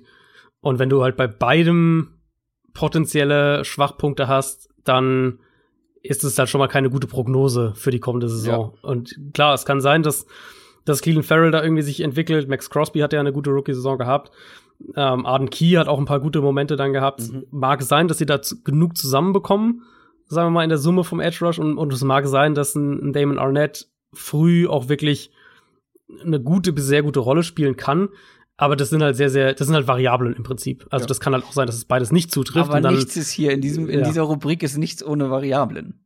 Absolut, nee, absolut. Sonst Deswegen, also ich finde den, genau, nee, genau. Ähm, also Patrick Mahomes ist ein guter Quarterback, wird jetzt eher keine These heute sein. ähm, nee, genau, aber deswegen finde ich den Pick eigentlich auch gut. Und sie haben ja eben, was also die Namen, die du auch angesprochen hast, mit, mit Hurst, den ich ja auch sehr mochte vor seinem Draft, dann mit, mit Littleton, den ich sehr, sehr hoch auf meiner ähm, auf meiner Free Agent Liste ja. hatte vor der Free Agency und dann mit Mick Robertson, der halt so einer meiner Lieblingsspieler auch in diesem Draft insgesamt war, äh, haben sich halt auch Spieler einfach geholt, die ich mag. Deswegen ähm, würde es mich natürlich freuen für die für die Spieler und und für die ähm, in dem Gesamtkontext quasi, wenn die Raiders Defense das dann auch so ein bisschen widerspiegeln würde. Ja, Nick Kwiatkowski auch einer, wo wir gesagt haben, den sollten mhm. die Bears eher halten als ein Trevathan. Ähm, letztendlich haben sie mhm. sich dann für den entschieden und Kwiatkowski ziehen lassen, aber ähm, gefällt mir natürlich, dass er bei den Raiders gelandet ist. So, aber du, wir bleiben einfach mal in Las Vegas, würde ich mhm. behaupten, weil ja. du hast noch einen richtigen Schocker parat. Ich habe mir auch gedacht, das wird wahrscheinlich echt einige überraschen, aber ist ja irgendwie auch das Thema der Folge. Ähm, meine Nummer zwei ist tatsächlich Derek Carr. Ich habe mir wirklich den Quarterback der der Raiders, den ich oft kritisiere. Und es ist ja auch kein Geheimnis, dass ich nicht der größte Derek Carr-Fan bin, aber. Aber. Ja. Aber. Ja. Aber. ähm, nee, also erstmal Carr, das ist ja für mich auch irgendwo eine persönliche Präferenz, so im Sinne von, ich bin halt kein, kein Fan davon, welche Art Quarterback er ist. Also wie er vom Stil her spielt, eben sehr konservativ, auf Sicherheit bedacht wirklich ganz krass aufs Kurzpassspiel, nimmt oft irgendwie den Checkdown. Ähm, also wenn wir nur letztes Jahr anschauen, so die durchschnittlichen Air Yards, wie weit er den Ball geworfen hat, da war er zum Beispiel fast anderthalb Yards hinter einem Tom Brady, wo wir jetzt sagen, Brady war letztes Jahr schon sehr auf der konservativen Seite. Also ähm, Carr war da noch mal deutlich dahinter, war auch die niedrigste Zahl unter allen Quarterbacks mit mindestens 200 Pässen. Ähm, ich habe auch häufiger drüber gesprochen, dass ich mir eben vorstellen kann, dass Gruden eine andere Lösung beziehungsweise ein Upgrade haben will. Um, ähm, und, und hat ja auch selber dann, wenn wir darüber diskutiert haben, hatte ich ja die Raiders auch oft in, in die Quarterback-Diskussionen für Draft, für Free Agency mit reingeworfen. Ja. Und der Meinung bin ich auch immer noch. Also das hat sich jetzt nicht geändert, aber ich finde auch, dass das eine das andere nicht ausschließen muss. Und ich glaube eben, und das ist dann meine These für den, für den Pick hier, ich glaube eben, dass die Raiders dabei sind, sich eine Offense zusammenzubauen, in der Derek Carr mal mindestens noch eine wirklich gute Saison haben kann. Und dann kommt man ja oft damit irgendwie darauf zurück, so die Frage sich zu stellen, wo ist denn Derek Carr gut? Also wo sind seine Stärken? Worum willst du dann aufbauen in dem Fall? Da ist sehr präzise bei Play Action. Er ist sehr, sehr stark in dieser 10 bis 20 Yard Range. Ähm, er macht wenig Fehler. Er hat, er hat eine gute Accuracy, bringt mehr Bälle an ähm, als, als erwartet. Also in diesen ja, Completion Percentage above Expectation mhm. Metrics. Also sprich, du musst ihm irgendwo schon Matchups kreieren und musst eben vor allem aber eine Offense bauen, die Yards nach dem Catch kreiert und das halt nicht mal hier und da, sondern die wirklich auch darauf ausgelegt ist. Also ähnlich wie das, was ich bei den 49ers vorhin gesagt habe. Und da waren die Raiders schon gut drin letztes Jahr. Also Derek Carr hatte so mit die meisten Yards nach dem Catch pro Completion in der NFL. Natürlich vor allem Darren Waller war da so die positive Überraschung. Ähm, und ich hatte ja nach dem Draft schon mal kurz drüber gesprochen, warum ich, warum ich mir erklären kann, äh, wieso die Raiders Henry Rux haben wollten, eben vor den anderen Receivern in diesem Draft. Und ja, CD Lamb ist ein, ist der komplette Receiver und ist auch natürlich auch stark nach dem Catch. Aber Rux hatte diesen, diesen Elite Speed und auch ganz besonders nach dem Catch. Das war ja so das Thema auch bei ihm. Er ist halt kein, kein reiner vertikaler Receiver, sondern auch einer, der, der Contested Catches fangen kann und dann halt auch nach dem Catch produziert. Und dazu haben sie ja noch einen, einen Brian Edwards geholt in der dritten Runde. Auch ein großer, großes physisches Target so für Contested Catches.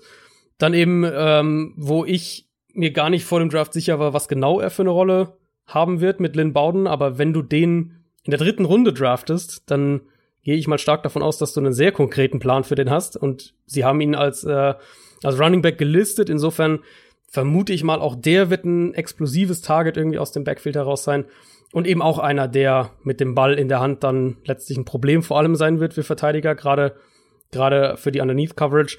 Und dann halt so die, die Umstände, die ja eigentlich auch schon da waren. Also du hast eine stabile Offensive Line, du hast einen Josh Jacobs, Waller ist natürlich da. Ich mag Hunter Renfro im Slot auch sehr. Sie haben jetzt zusätzlich dazu noch mit, mit Nelson Aguilar noch mal so eine Speed-Alternative für den Slot dazu geholt. Also diese ganze Offense ist für mich so aufgebaut, dass ein Quarterback eben in genau dieser Derek Carr Game Manager, bisschen drüber hinaus Game Manager Rolle richtig gut aussehen kann.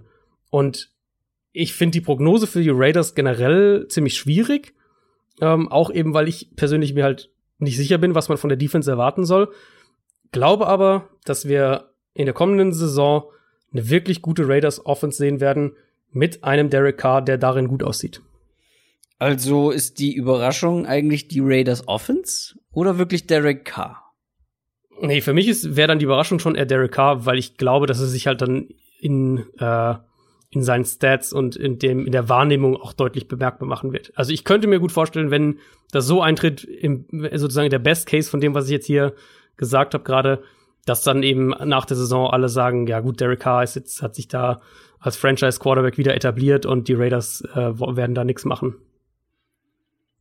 Ja, mir gefällt das natürlich, dass die Raiders für dich oder Derek Carr für dich das Potenzial zu überraschen mitbringt oder hat. Der hat ja auch wirklich eine echt solide Saison gespielt, aber ich weiß nicht, ich halte ihn halt für extrem limitiert und ja, natürlich macht Henry Rux irgendwo Sinn, aber hätte CD Lamb nicht vielleicht noch einfach insgesamt mehr gebracht? Keine Ahnung, wird man sehen. Aber ich glaube schon, dass die Offense auch positiv überraschen kann. Ich wusste natürlich, dass du Derek Carr nimmst. Ähm, deswegen äh, macht das für mich jetzt keinen Sinn, die ganze Raiders Offense noch mal zu nehmen. Ich hatte auch kurz über Henry Ruggs nachgedacht, ob ich den noch mal nehme, aber wie sehr kann ein früher First Round Pick irgendwie positiv überraschen, weiß ich auch nicht und bin ich auch jetzt nicht so wahnsinnig, also nicht vollends überzeugt, aber ja, in der Offense schlummert auf jeden Fall Talent. Natürlich Jason Witten hast du jetzt noch gar nicht ja, gut, äh, wenn wir von explosiven Waffen nach dem Catch sprechen, da kann man natürlich Jason Witten, den muss man da schon nennen. So, machen wir mal ein bisschen Progress. Meine Nummer zwei ist ein Spielvert äh, Spieler stellvertretend für eine Offense. Wir haben schon häufig drüber gesprochen, deswegen kann man das, glaube ich, etwas kürzer machen. Ich weiß, dass wir da unterschiedlicher Meinung sind.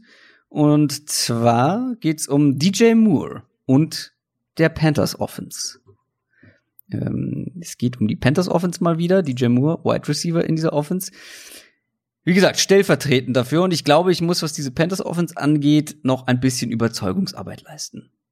Auch bei dir. Das glaube ich auch, ja. Viele sind skeptisch, du auch. Deshalb wird es aber auch nicht viel brauchen, um positiv zu überraschen. So muss man es natürlich in diesem Format auch mal sehen. Ich glaube, die Offense ist zu gut individuell aufgestellt, um nicht echt echt solide zu sein. Klar, Teddy Bridgewater ist die große Wildcard. Ich erwarte auch nicht wahnsinnig viel, aber ich glaube, solider Game Manager ist das Mindeste, was man von ihm erwarten kann. Das hat er eigentlich immer gezeigt, wenn er fit war und gespielt hat. Und dann hat er halt wirklich gute Waffen. Und ich meine, selbst du hast ihn in deinem Quarterback-Ranking äh, vor so ein paar anderen unsicheren Kandidaten. Also mhm. ähm, ja, er ist irgendwo natürlich noch ein Fragezeichen, weil man ihn lange nicht mehr äh, regelmäßig hat spielen sehen. Robbie Anderson geholt, Deep Threat. Da haben sich viele gewundert darüber, warum man das macht. Ich glaube, man hat da einen sehr genauen Plan. Curtis Samuel ist, glaube ich, eine gute Nummer drei. Christian McCaffrey, gut, müssen wir darüber sprechen. Äh, der Beste momentan, glaube ich, auf dieser Position. Ja. Auch hier könnte die O-Line, vor allem in Pass Protection, zum Problem werden. Aber kommen wir zu DJ Moore, weil um den soll es ja hauptsächlich gehen. Ich glaube, für mich der unterschätzteste von allen in dieser ganzen Offense aktuell ist DJ Moore. Der war letztes Jahr richtig gut und das, obwohl er ja wirklich die klare Nummer eins sein musste. Hat 130 Targets bekommen, extrem viel mhm. und das in einer wirklich nicht sehr berauschenden Offense mit einem oder mit mehreren, ja, nicht besonders überzeugenden Quarterbacks. Trotzdem, Top 20, was Yards per Route Run angeht, der ist unglaublich gefährlich, was After the Catch angeht. In seinem Rookie, äh, Rookie-Jahr war da extrem gut, was das angeht. Ich habe hier mal eine Stat. Ähm, der ist Dritter gewesen in der ganzen NFL, was Yards After Contact per Reception angeht. Also das bringt er auch noch mit. Lässt auch viele, hat auch viele Miss Tackles ähm, produziert oder geforst. Und was wollen die Panthers offensiv machen? mit ihrem neuen First-Time Offensive Coordinator. Auch das ist natürlich eine Variable, keine Frage. Joe Brady, letztes Jahr LSU Passing Coordinator gewesen. Und wenn wir ans LSU Passing Game letztes Jahr denken, dann wissen wir, das lief ganz gut. Das, äh, ja, das stimmt. war in Ordnung. Ja, gut, die hatten auch viel individuelle Qualität natürlich, um damit zu arbeiten. Aber er war davor bei den Saints Offense Assistant, hat da schon mit Bridgewater zusammengearbeitet und kennt natürlich auch na, eine gewisse Spielweise. Also wenn man mal LSU und Saints zusammennimmt, was wollen oder was haben die viel gemacht? Viel kurz, viel mittellang, viel horizontal, viel after the catch. Und DJ Moore kann das. Und er hat jetzt weniger Last, glaube ich, auf den Schultern, weil er eben vor allem auch mit einem Robbie Anderson eine explosive vertikale Waffe an der Seite hat, die einfach auch mal so eine Defense auseinanderziehen kann und für Platz sorgen kann. Er hat vor allem aber auch einen besseren Quarterback als letztes Jahr. Er hat einen vielleicht besseren Offensive Coordinator, der, glaube ich, sehr gut zu seinen Fähigkeiten passt. Also der Offensive Coordinator und das, was er machen will, passt sehr gut zu DJ Moore. Und dann, glaube ich, wird er am Ende der sein, der ja letztes Jahr schon echt irgendwie gute Stats aufgelegt hat und eine richtig gute zweite Saison gespielt hat. Aber ich glaube, er wird derjenige sein, der, wenn das so kommt, wie ich das hoffe und zum Teil auch erwarte, der, der am meisten von diesen ganzen Änderungen profitiert und ich glaube deshalb dann doch noch mal wieder überraschen kann. Das ist ein Team im Umbruch und ja, ich glaube, die werden auch einige Spiele verlieren, aber ich glaube, die wenigsten davon aufgrund ihrer Offense und wie gesagt, DJ Moore hat für mich das Potenzial noch mal einen weiteren Schritt zu machen und damit dann in dieser Offense noch mal zu überraschen. Da muss ich jetzt aber kritisch ähnlich nachfragen wie, wie dein äh, ja. Ansatz bei den Buccaneers war. Wie viel kann er denn noch überraschen? Also ich meine, letztes Jahr waren das halt, waren ja fast 90 Catches und fast 1200 Yards. Ja, das ist, ähm, das ist schwierig. Das habe ich mir dann auch in der Vorbereitung gedacht. Wie kann so jemand noch mal überraschen?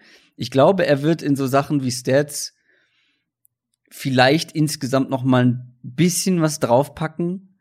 Aber ich glaube, er wird einfach ein dominanter Spieler in dieser Offense sein. Und er wird. So Schritt zum Nummer 1 Receiver mäßig, meinst du? Ja, nicht zu diesem klassischen Outside Nummer 1 Receiver, aber ja, er wird, glaube ich, eine der zentralen Figuren. Und dann glaube ich eben, dass diese ganze Offense, also mein Gedankengang war eher so, diese Panthers Offense überrascht und DJ Moore wird dabei einer der besten Spieler oder auffälligsten Spieler sein, der sein Team dann auch zu, in gewisser Weise trägt, weil er eben so gut zu dem passt, was die Panthers, glaube ich, offensiv machen wollen. Würdest du ihn eher stärker sehen oder eher schlechter sehen, wenn, ähm, weil da gibt's ja Gerüchte, wenn Curtis Samuel getradet werden würde? Glaubst du, das hilft ihm mehr oder das macht es eher schwieriger? Ich glaube tatsächlich, das hilft ihm nicht besonders. Klar, die bearbeiten auch, ja. teilweise auch eine ähnliche Region sozusagen. Also auch Curtis Samuel ist ja sein sehr schneller After the Catch Mann, der vor allem mhm. auch Jet Sweeps und so weiter ja übernommen hat, eben auch als Runner dann oder als als explosive Waffe einfach in dieser Offense geholfen hat und die hilft, glaube ich, immer. Und deswegen bin ich auch davon so überzeugt, dass so ein Speedster wie Robbie Anderson, ich glaube, der wird gar nicht so wahnsinnig viele Targets bekommen in dieser Offense, aber er wird der Offense helfen und er wird dann vor allem, glaube ich, DJ Moore helfen. Ich glaube, diese diese Rolle, die er letztes Jahr hatte, glaube ich, war nicht gut für ihn. Und trotzdem hat er ja am Ende unterm Strich viel, gute Zahlen aufgelegt, wobei man da sagen muss, ich, wie gesagt, 130 Targets, da kommt dann viel auch über Masse, ne? Klar. Also ich glaube, die, die Panthers Offense in der Summe, oder die Umstände in der Summe, werden deutlich besser sein für DJ Moore dieses Jahr. Also wenn jetzt überlegen, im letzten Jahr, also zumindest nachdem Cam dann weg war, ja. Äh, wir waren jetzt ja beide, waren ja eher auf der kritischen Seite, was Kyle Allen angeht. Ja. Und dann, ja, wie das alles dann da, ja gut, Will Greer dann sowieso, wie das dann alles sich da auch so entwickelt hat, war das ja schon relativ klar so, die, die Umstände waren ja echt schwierig und er musste die klare, oder, oder er war dann im Wide Receiver Core zumindest die klare Nummer eins. Äh, McCaffrey hat natürlich ganz viel Targets bekommen, aber er war so der, der wichtigste Wide Receiver. Und wenn man es jetzt mal anschaut, so vom, von dem, was wir natürlich aus Panthers Sicht dann hoffen, was da offensiv so installiert wird und mit dem Quarterback der Situation, die da jetzt einigermaßen geregelt ist, die O-Line, denke ich, kann, ist immer noch ein Wackelkandidat, ja. also so die ganze, ganze ja. Interior O-Line vor allem.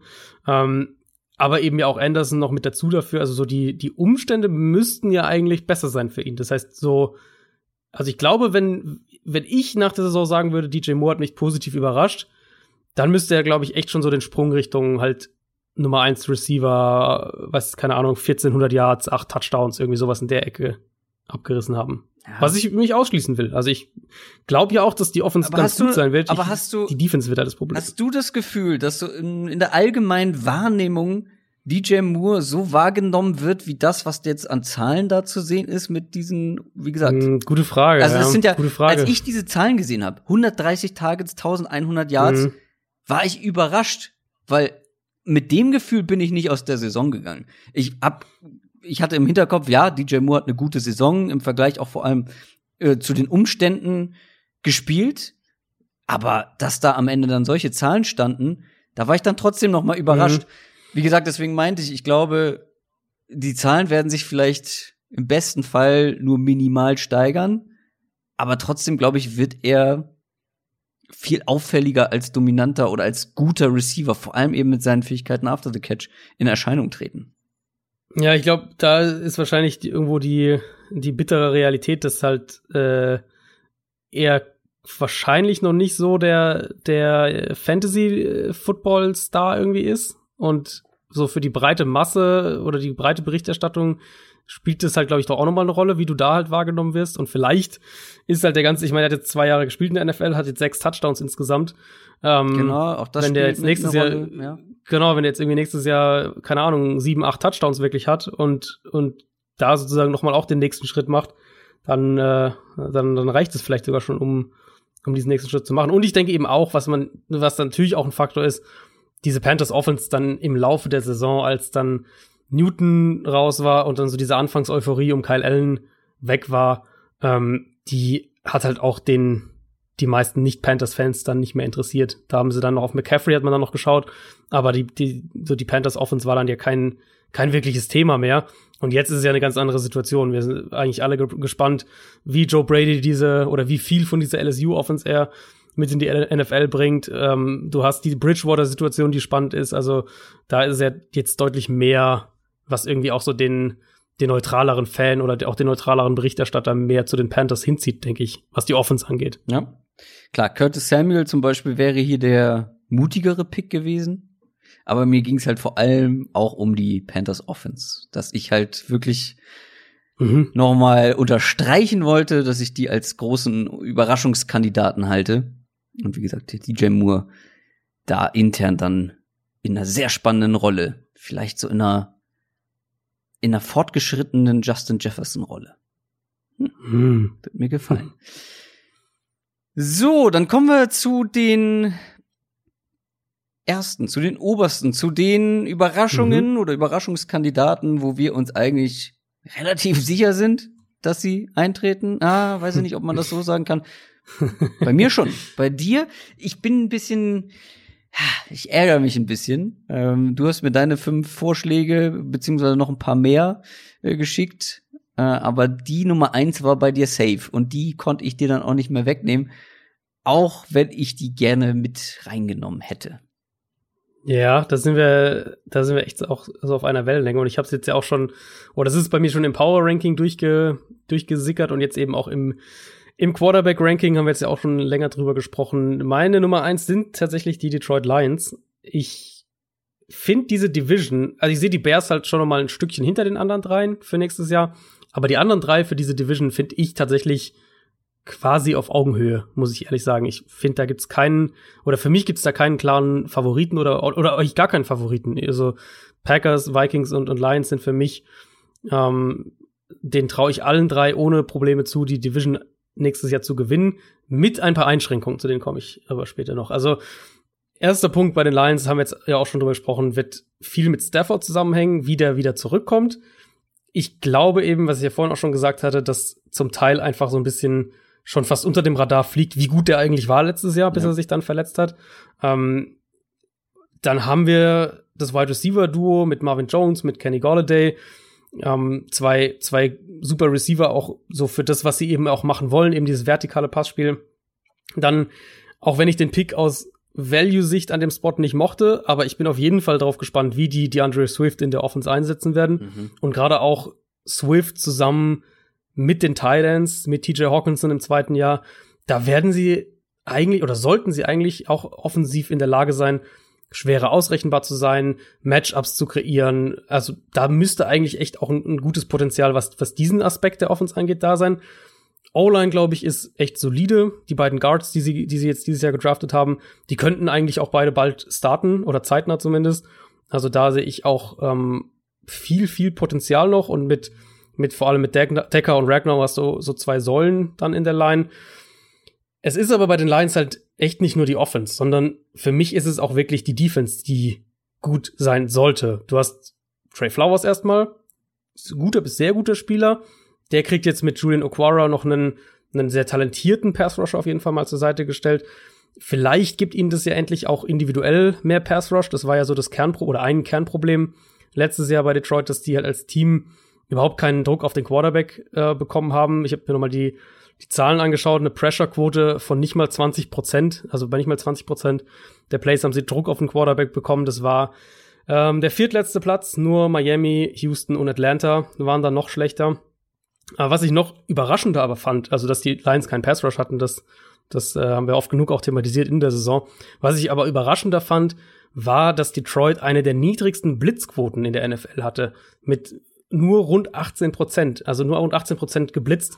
Ähm, selbst so Teams wie die 49ers oder die Colts, die ja so von der Grundausrichtung her deutlich mehr eigentlich von, von ihrer, von ihren, äh, von ihrer Philosophie her deutlich mehr über den Foreman Rush aufgebaut sind, lagen da noch mal drüber. Und das passt ja eigentlich nicht wirklich zusammen. Also wenn du ein Team hast, das aus dem Foreman Rush keinen Druck auf den Quarterback bekommt, mit einem Coach, der eigentlich defensiv auf eine Art und Weise geprägt ist, eben über Blitzing zu funktionieren, über Flexibilität, der aber dann trotzdem nicht mehr blitzt, dann sagt uns das ja auch was aus. Also dann, dann teilt uns das ja was mit.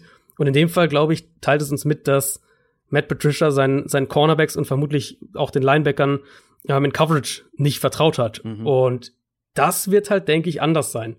Mit Okuda, mit Trufant haben sie jetzt, glaube ich, ein gutes Duo. Dazu Justin Coleman im, im Slot, also eigentlich ein, ein, gutes bis sehr gutes Trio. Jamie Collins, den sie ja geholt haben aus New England, ein wirklich, wirklich guter Cover-Linebacker. Also deutlich besser als das, äh, was Detroit da bisher hatte. Sie haben auch noch Duron Harmon geholt von den Patriots, auch nochmal auf Safety so eine flexible, äh, so ein bisschen Allzweckwaffe gibt. Die große Frage natürlich, das ist das, was ich eingangs gemeint hatte. Die große Frage ist natürlich bei den Line, äh, Lions, kann Matt Patricia das, was auf dem Papier definitiv in meinen Augen in dem Kater drin ist, dann auch aufs Feld übertragen. Also ganz, ganz simpel gesagt ist Matt Patricia ein guter Head Coach. Ähm, deswegen finde ich es eigentlich auch gut, dass es da jetzt ja dieses Ultimatum mehr oder weniger gab, eben Playoffs oder halt weg. Und mit dem Team, das die Lions haben, jetzt in, dann im dritten Jahr unter Patricia, finde ich, kann man diese Zielsetzung auch raushauen. Also ich glaube, dass Detroit stark genug ist, um die Division zu gewinnen. Und wenn sie die Division nicht gewinnen, dass sie stark genug sind, um dann über eine Wildcard in die Playoffs zu kommen. Ja, wie gesagt, ich hätte das auch gerne genommen, weil wir haben beide irgendwann, ich weiß gar nicht mehr, in welcher Folge das war. Da habe ich gesagt, die sind so ein bisschen die graue Maus und das ist eine graue Maus, die mhm. überraschen könnte. Ich ja, ich kann dir eigentlich in äh, sämtlichen Punkten nur zustimmen. Mein großes Fragezeichen oder für mich in meinen Augen der potenzielle Klotz am Bein könnte eben Matt Patricia sein. Beziehungsweise ja. sein Coaching-Staff. Ja. Da, Wenn das nicht funktioniert, genau, ja, dann da fehlt halt, keine Chance. Da fehlt mir halt wirklich noch die Überzeugung zu sagen, ja, da glaube ich dran, weil ich habe noch nichts, mhm. noch nichts gesehen, was mich das glauben lässt. Und das könnte am Ende wirklich der entscheidende Faktor sein, der dann dem Ganzen irgendwie im Weg steht. Auf dem Papier sollte das Team, was das Talent angeht, eigentlich, eigentlich gut genug sein, um ja, tatsächlich gegen die Vikings und Packers auf jeden Fall bestehen zu können, in welcher Form auch immer. Ich glaube, es wäre schon eine große Überraschung, wenn sie wirklich die Division gewinnen, weil ich glaube, ja, ich bin ein bisschen skeptischer sogar als du bei den Vikings. Die Packers, ja, haben komische Sachen in der Offseason gemacht, aber äh, wirklich an Qualität verloren haben sie auch nur wenig. Ähm, dementsprechend. Das stimmt, ja. Packers, also Packers muss man dazu sagen, ist halt ein Kern Element des Arguments ist da ja im Prinzip, dass die ja letztes Jahr doch ein gutes Stück über ihren Verhältnissen gespielt haben. Ja, ich glaube, genau. das, das äh, sagen auch viele ja, Packers-Fans. Deswegen ja. ist, mhm. ja, also deswegen ist für mich, also für mich ist eine, glaube ich, realistische Prognose, dass in der in der Division am Ende drei Teams so irgendwie zehn Spiele gewinnen und vielleicht gewinnt einer halt elf und der gewinnt dann die Division. Ja, genau.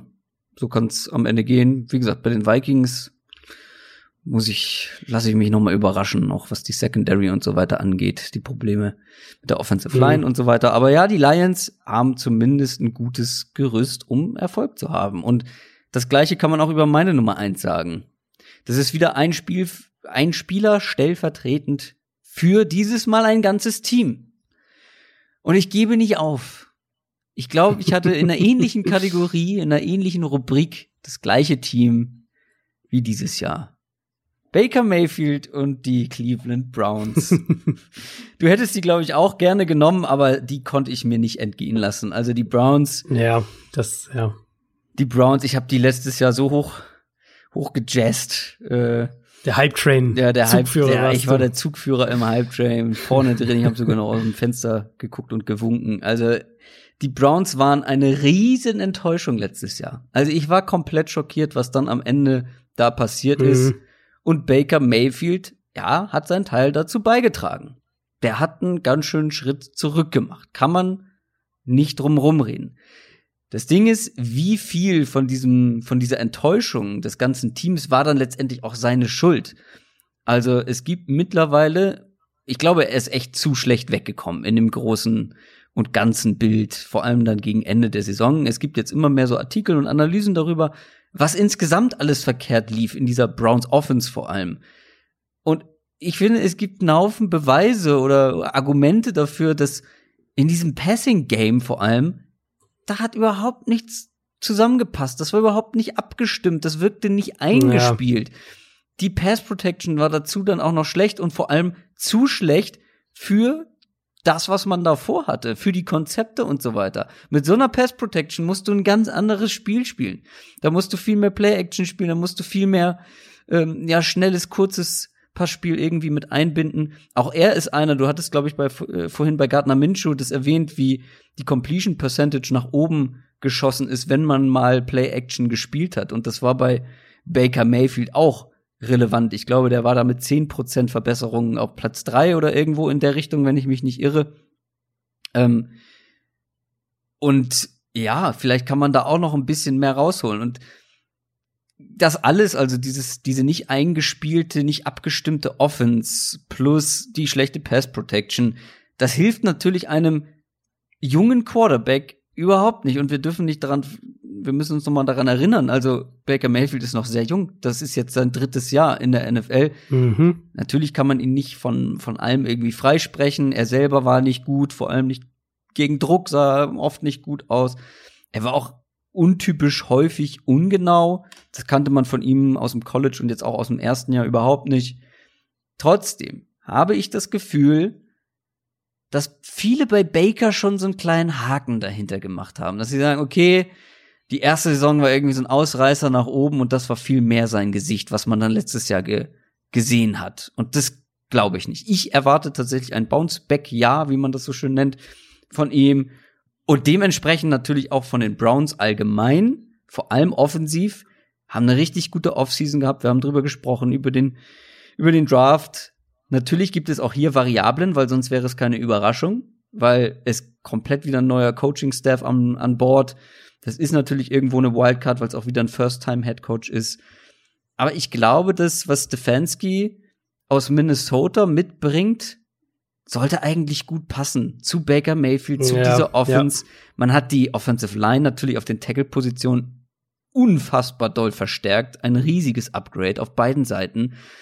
Ich glaube, wir werden auch wieder viel Play-Action sehen, viel, viel zwei Tight Ends, auch darüber haben wir schon gesprochen.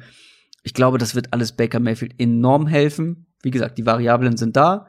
Wir haben auch bei Freddy Kitchens gedacht, dass das jetzt alles besser wird, weil wir es da ja auch schon gesehen hatten eigentlich. Nur dass Freddy Kitchens dann, äh, sobald er Headcoach ist, ganz andere Sachen macht, als er vorher gemacht hat und dann auch mit dieser Rolle als Headcoach nicht klarkommt. Gut, das ist das, das ist die Gefahr bei einem First Time oder First Year Head Coach. Ähm, aber das konnte man natürlich so auch nicht erwarten. Wie kriege ich da jetzt noch eine größere Überraschung rein, damit es auch wirklich überraschend ist? weil das ist natürlich ein Problem, weil alle wissen, ja, das Talent ist da. Gut, man hat es letztes Jahr nicht gesehen. Aber ist es jetzt überraschend, wenn die eine gute Saison spielen? Nee. Was wäre denn, was wäre denn eine gute Saison? So sieben, acht Siege oder so. Genau. Aber ja. ich glaube, es wäre, oder für mich wäre es tatsächlich keine riesige Überraschung, wenn sie es irgendwie mhm. schaffen, die Division zu gewinnen. Na, so, pass auf, ja klar, da haben jetzt alle die Ravens, ja, logisch. Aber ich sag mal so, wenn es die Ravens nicht schaffen, aus irgendwelchen Gründen, dann werden es die Browns auf jeden Fall. Also ich habe ja die Browns sogar nur ein 3 in der Division. Ja, das habe ich mir gedacht. Ich Deswegen dach, ähm, wusste ich, dass ich dich damit kriege. Ich, ich, dachte, jetzt kommt in die Playoffs. Äh, sie schaffen es in die Playoffs. Division-Sieg habe ich nicht erwartet. Ähm, ja, das wäre natürlich die weniger mutige Überraschung. Ich glaube mhm. schon, dass die wirklich lange um die Playoffs mitspielen. Also da bin ich, da bin ich mir dieses ja, Jahr mal, ja. mal wieder sicher. aber diesmal wirklich. Nie so oft. Nein, aber eine, ja, aber eine große Überraschung wäre es natürlich, wenn sie die Division gewinnen. Das, ja, keine Frage. Und keine es wird Frage. unfassbar ja, schwierig mit den Ravens in der Division. Brauchen wir nicht drum herum reden. Aber wie gesagt, wenn die es nicht werden, dann die Browns. Also ich hätte, hatte sie ja ursprünglich auch in meiner Liste eben. Ich hätte sie weiter hinten gehabt und habe sie natürlich auch gerne an dich, äh, an dich abgetreten. Ich mag halt auch ganz viel von dem, was sie gemacht haben. Ich glaube auch, dass die, dass die Offense super zu Baker passen wird. Ähm, die werden ganz, ganz viel mit nur zwei Wide Receivers auf dem Feld spielen. Und da hast du mit, mit Beckham und Jarvis Landry ein super Duo. Und Kevin ja, Stefanski kennt ein super Duo, gerade ein gutes Route-Running-Duo. Der weiß da was mit anzufangen. Ich meine, was hatte er vorher? Adam Thielen und Stefan Dix. Ich meine, ja. da kann man jetzt, kann man sich drüber streiten, welche beiden Receiver dann die besseren, das bessere Paar ist. Ja, und vor allem, also ich finde halt Baker, was eben so ein bisschen besorgniserregend ist, also ich würde jetzt auf keinen Fall so weit gehen, wie äh, was du gesagt hast, dass eben ihn schon abschreiben oder sowas, auf, das auf keinen Fall, aber was eben besorgniserregend war letztes Jahr, war eben zum einen, dass seine Accuracy inkonstant wurde, wo man eben sagt, das ist eigentlich so eine seiner besten Qualitäten und dass er eben oft zu schnell aus der Pocket rausgegangen ist. Also er hat oft, mhm. ob er seiner Protection nicht vertraut hat oder ob er irgendwie so Happy Feet gekriegt hat oder ob er Pass Rusher irgendwo im Nacken gespürt hat, wo keiner da war und was auch immer es war. Ja, wahrscheinlich irgendwie eine Mischung aus allem. Er ist halt wirklich ganz oft aus einer sauberen Pocket rausgegangen und das war echt ein Problem. Und die Hoffnung muss jetzt natürlich sein, einmal, dass die O-Line deutlich besser sein wird mit, mit Jedrick Wills und Jack Conklin als, als neues Tackle-Duo. Aber eben auch, und das wird, glaube ich, auch echt ein Faktor sein für diese beiden Probleme, Accuracy und ähm, dieses, diese Unsicherheit in der Pocket, dass Stefanski ihn halt oft aus der Pocket rausbewegen wird, per Design. Ja. Und da wird er, glaube ich, deutlich besser spielen. Also Kennen wir auch von den Vikings. Genau, genau. Also viel Rollout, solche Sachen mich würde es absolut nicht wundern, wenn die Browns am Ende äh, eine Top 10 Offense haben in der kommenden Saison. Ja, wir haben jetzt noch gar nicht über die Defense gesprochen. Die war natürlich auch ein riesiges Problem letztes Jahr, ne? Müssen wir nicht, mhm. müssen wir nicht beschönigen. Aber auch da spricht einfach auch viel dafür, dass das dieses Jahr ein bisschen anders aussieht. Weil einfach dafür ist eigentlich zu viel Talent da. Und auch da kann natürlich extrem viel schiefgelaufen sein. Miles Garrett kommt zurück. Ich meine, das ist ein enormer Faktor. Mhm. Ob man das jetzt für gut hält oder nicht, er wird wieder auf jeden Fall spielen und der ist halt einfach unglaublich dominant. Dann hatte Denzel Ward nicht das beste Jahr. Ähm, vielleicht kann der auch so ein Bounce-Back-Jahr hinlegen. Ein Grant Delpit, der Safety, ja, wird, ja. wird auf jeden Fall eine große Rolle spielen. Greedy Williams hat tiefer. gute Ansätze gezeigt, ja. aber war auch noch sehr inkonstant. Da müssen wir auch mal schauen. Aber trotzdem, also in allen Bereichen ist eigentlich genug Qualität da. Mac Wilson, äh, Fünftrunden-Pick aus dem letzten Jahr, hat auch teilweise gute Gespiel Spiele gezeigt. Bei vielen fehlt halt die Konstanz, aber das ist bei jungen Spielern ja, und es sind extrem viele junge Spieler auch in dieser Defense, ist das ja fast normal. Mhm. Ja, und also D-Line, was ich gerade gemeint habe, D-Line wurde auch noch mal tiefer.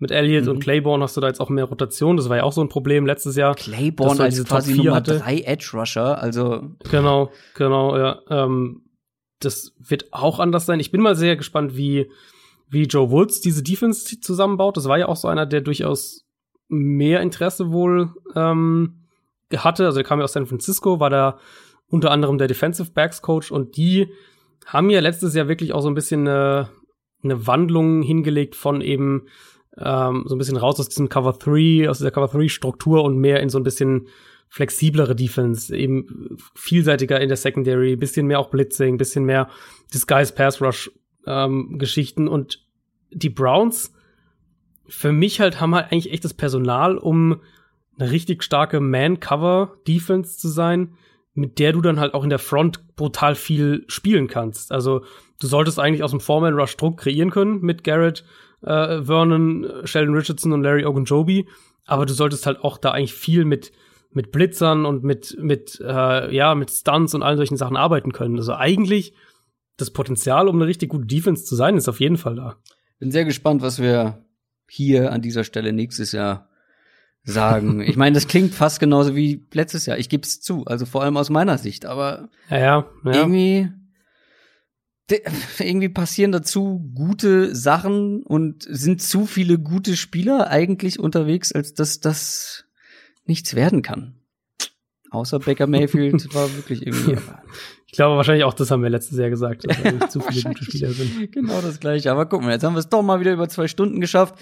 Das waren auf jeden Fall unsere größten Überraschungskandidaten für die kommende NFL-Saison. Schreibt uns gerne, was ihr dazu sagt, weil ich glaube, da sind mhm. einige kontroverse Statements jetzt dabei gewesen. Und eure Überraschungskandidaten natürlich auch. Absolut. Wir hatten auch so ein paar boldere Predictions dabei. Natürlich ist da dann auch ein bisschen ja, wie soll man sagen, also ein paar gewagtere Dinge dabei. Wir wollen niemals behaupten, dass wir da fest von ausgehen und Geld drauf, obwohl Geld, ja, bei manchen Sachen, mal schauen. naja. Aber gib uns gerne Feedback, Social Media Kanäle benutzen dafür, Twitter natürlich, Downset Talk, bei Instagram, auf YouTube. Das war's eigentlich im Großen und Ganzen. Ich werde mich jetzt für ein paar Tage ins Exil begeben. Die Wildnis. Ja, bitte, bitte störe mich nicht mit irgendwelchen ähm, äh, wilden Quarterback-Rankings oder Power-Rankings, die du rausbringst. Ja, die ich, ich schreibe dir nur, wenn die Browns irgendeinen Trade machen. Alles klar. Sehr gut. Hast du sonst noch was auf dem Herzen? Ich glaube nicht. Ich glaube, wir haben, äh, wir haben alles gesagt und äh, also eigentlich wirklich nur, wenn ihr Überraschungskandidaten habt, weil ich, also das muss ich sagen, ich fand es war gar nicht so leicht. Ich fand's schwer diese Liste zusammenzustellen. Ich fand's super ähm, schwer. Das Ding ist, ja. ich glaube, wir hätten, ich hätte die zwischendurch halt mal aufschreiben sollen, weil ich glaube, wir hatten häufiger mal Themen, Spieler, Teams oder Teambereiche, wo ich gedacht habe, ja, wenn da irgendwie so ein paar Variablen eintreffen, dann könnte das eine Überraschung geben. Aber die mhm. jetzt noch mal so auf Knopfdruck zu reproduzieren, hatte ich echt Probleme mit. So ist aber dann auch ein Tag McKinley entstanden, den ich wahrscheinlich ja, niemals ja. mit reingenommen hätte, wenn ich nicht einfach mal geguckt hätte, wer für sowas in Frage kommt. Ja, total. Also deswegen, deswegen meinte ich, wenn ihr, ihr habt sicher noch irgendwelche eigenen Überraschungskandidaten im Kopf und gerade ja, die eigenen Teams, ein Team, genau. genau, ein Team spezifisch verfolgt, ist eh da noch mal viel tiefer drin ja. und kann dann da irgendwie noch dazu was sagen. Also Haut die gerne auch noch mal in die Kommentare. Äh, ich glaube, das Einzige, was du nicht gesagt hast, sind iTunes, iTunes Reviews, Absolut. die immer auch sehr, sehr gerne gesehen sind. Und ansonsten, glaube ich, bleibt eigentlich nur eine schöne Woche zu wünschen. Ja, eine schöne Woche. Wir hören uns am Donnerstag nächste Woche wieder. Macht es gut. Bis dahin. Tschüss. Ciao, ciao.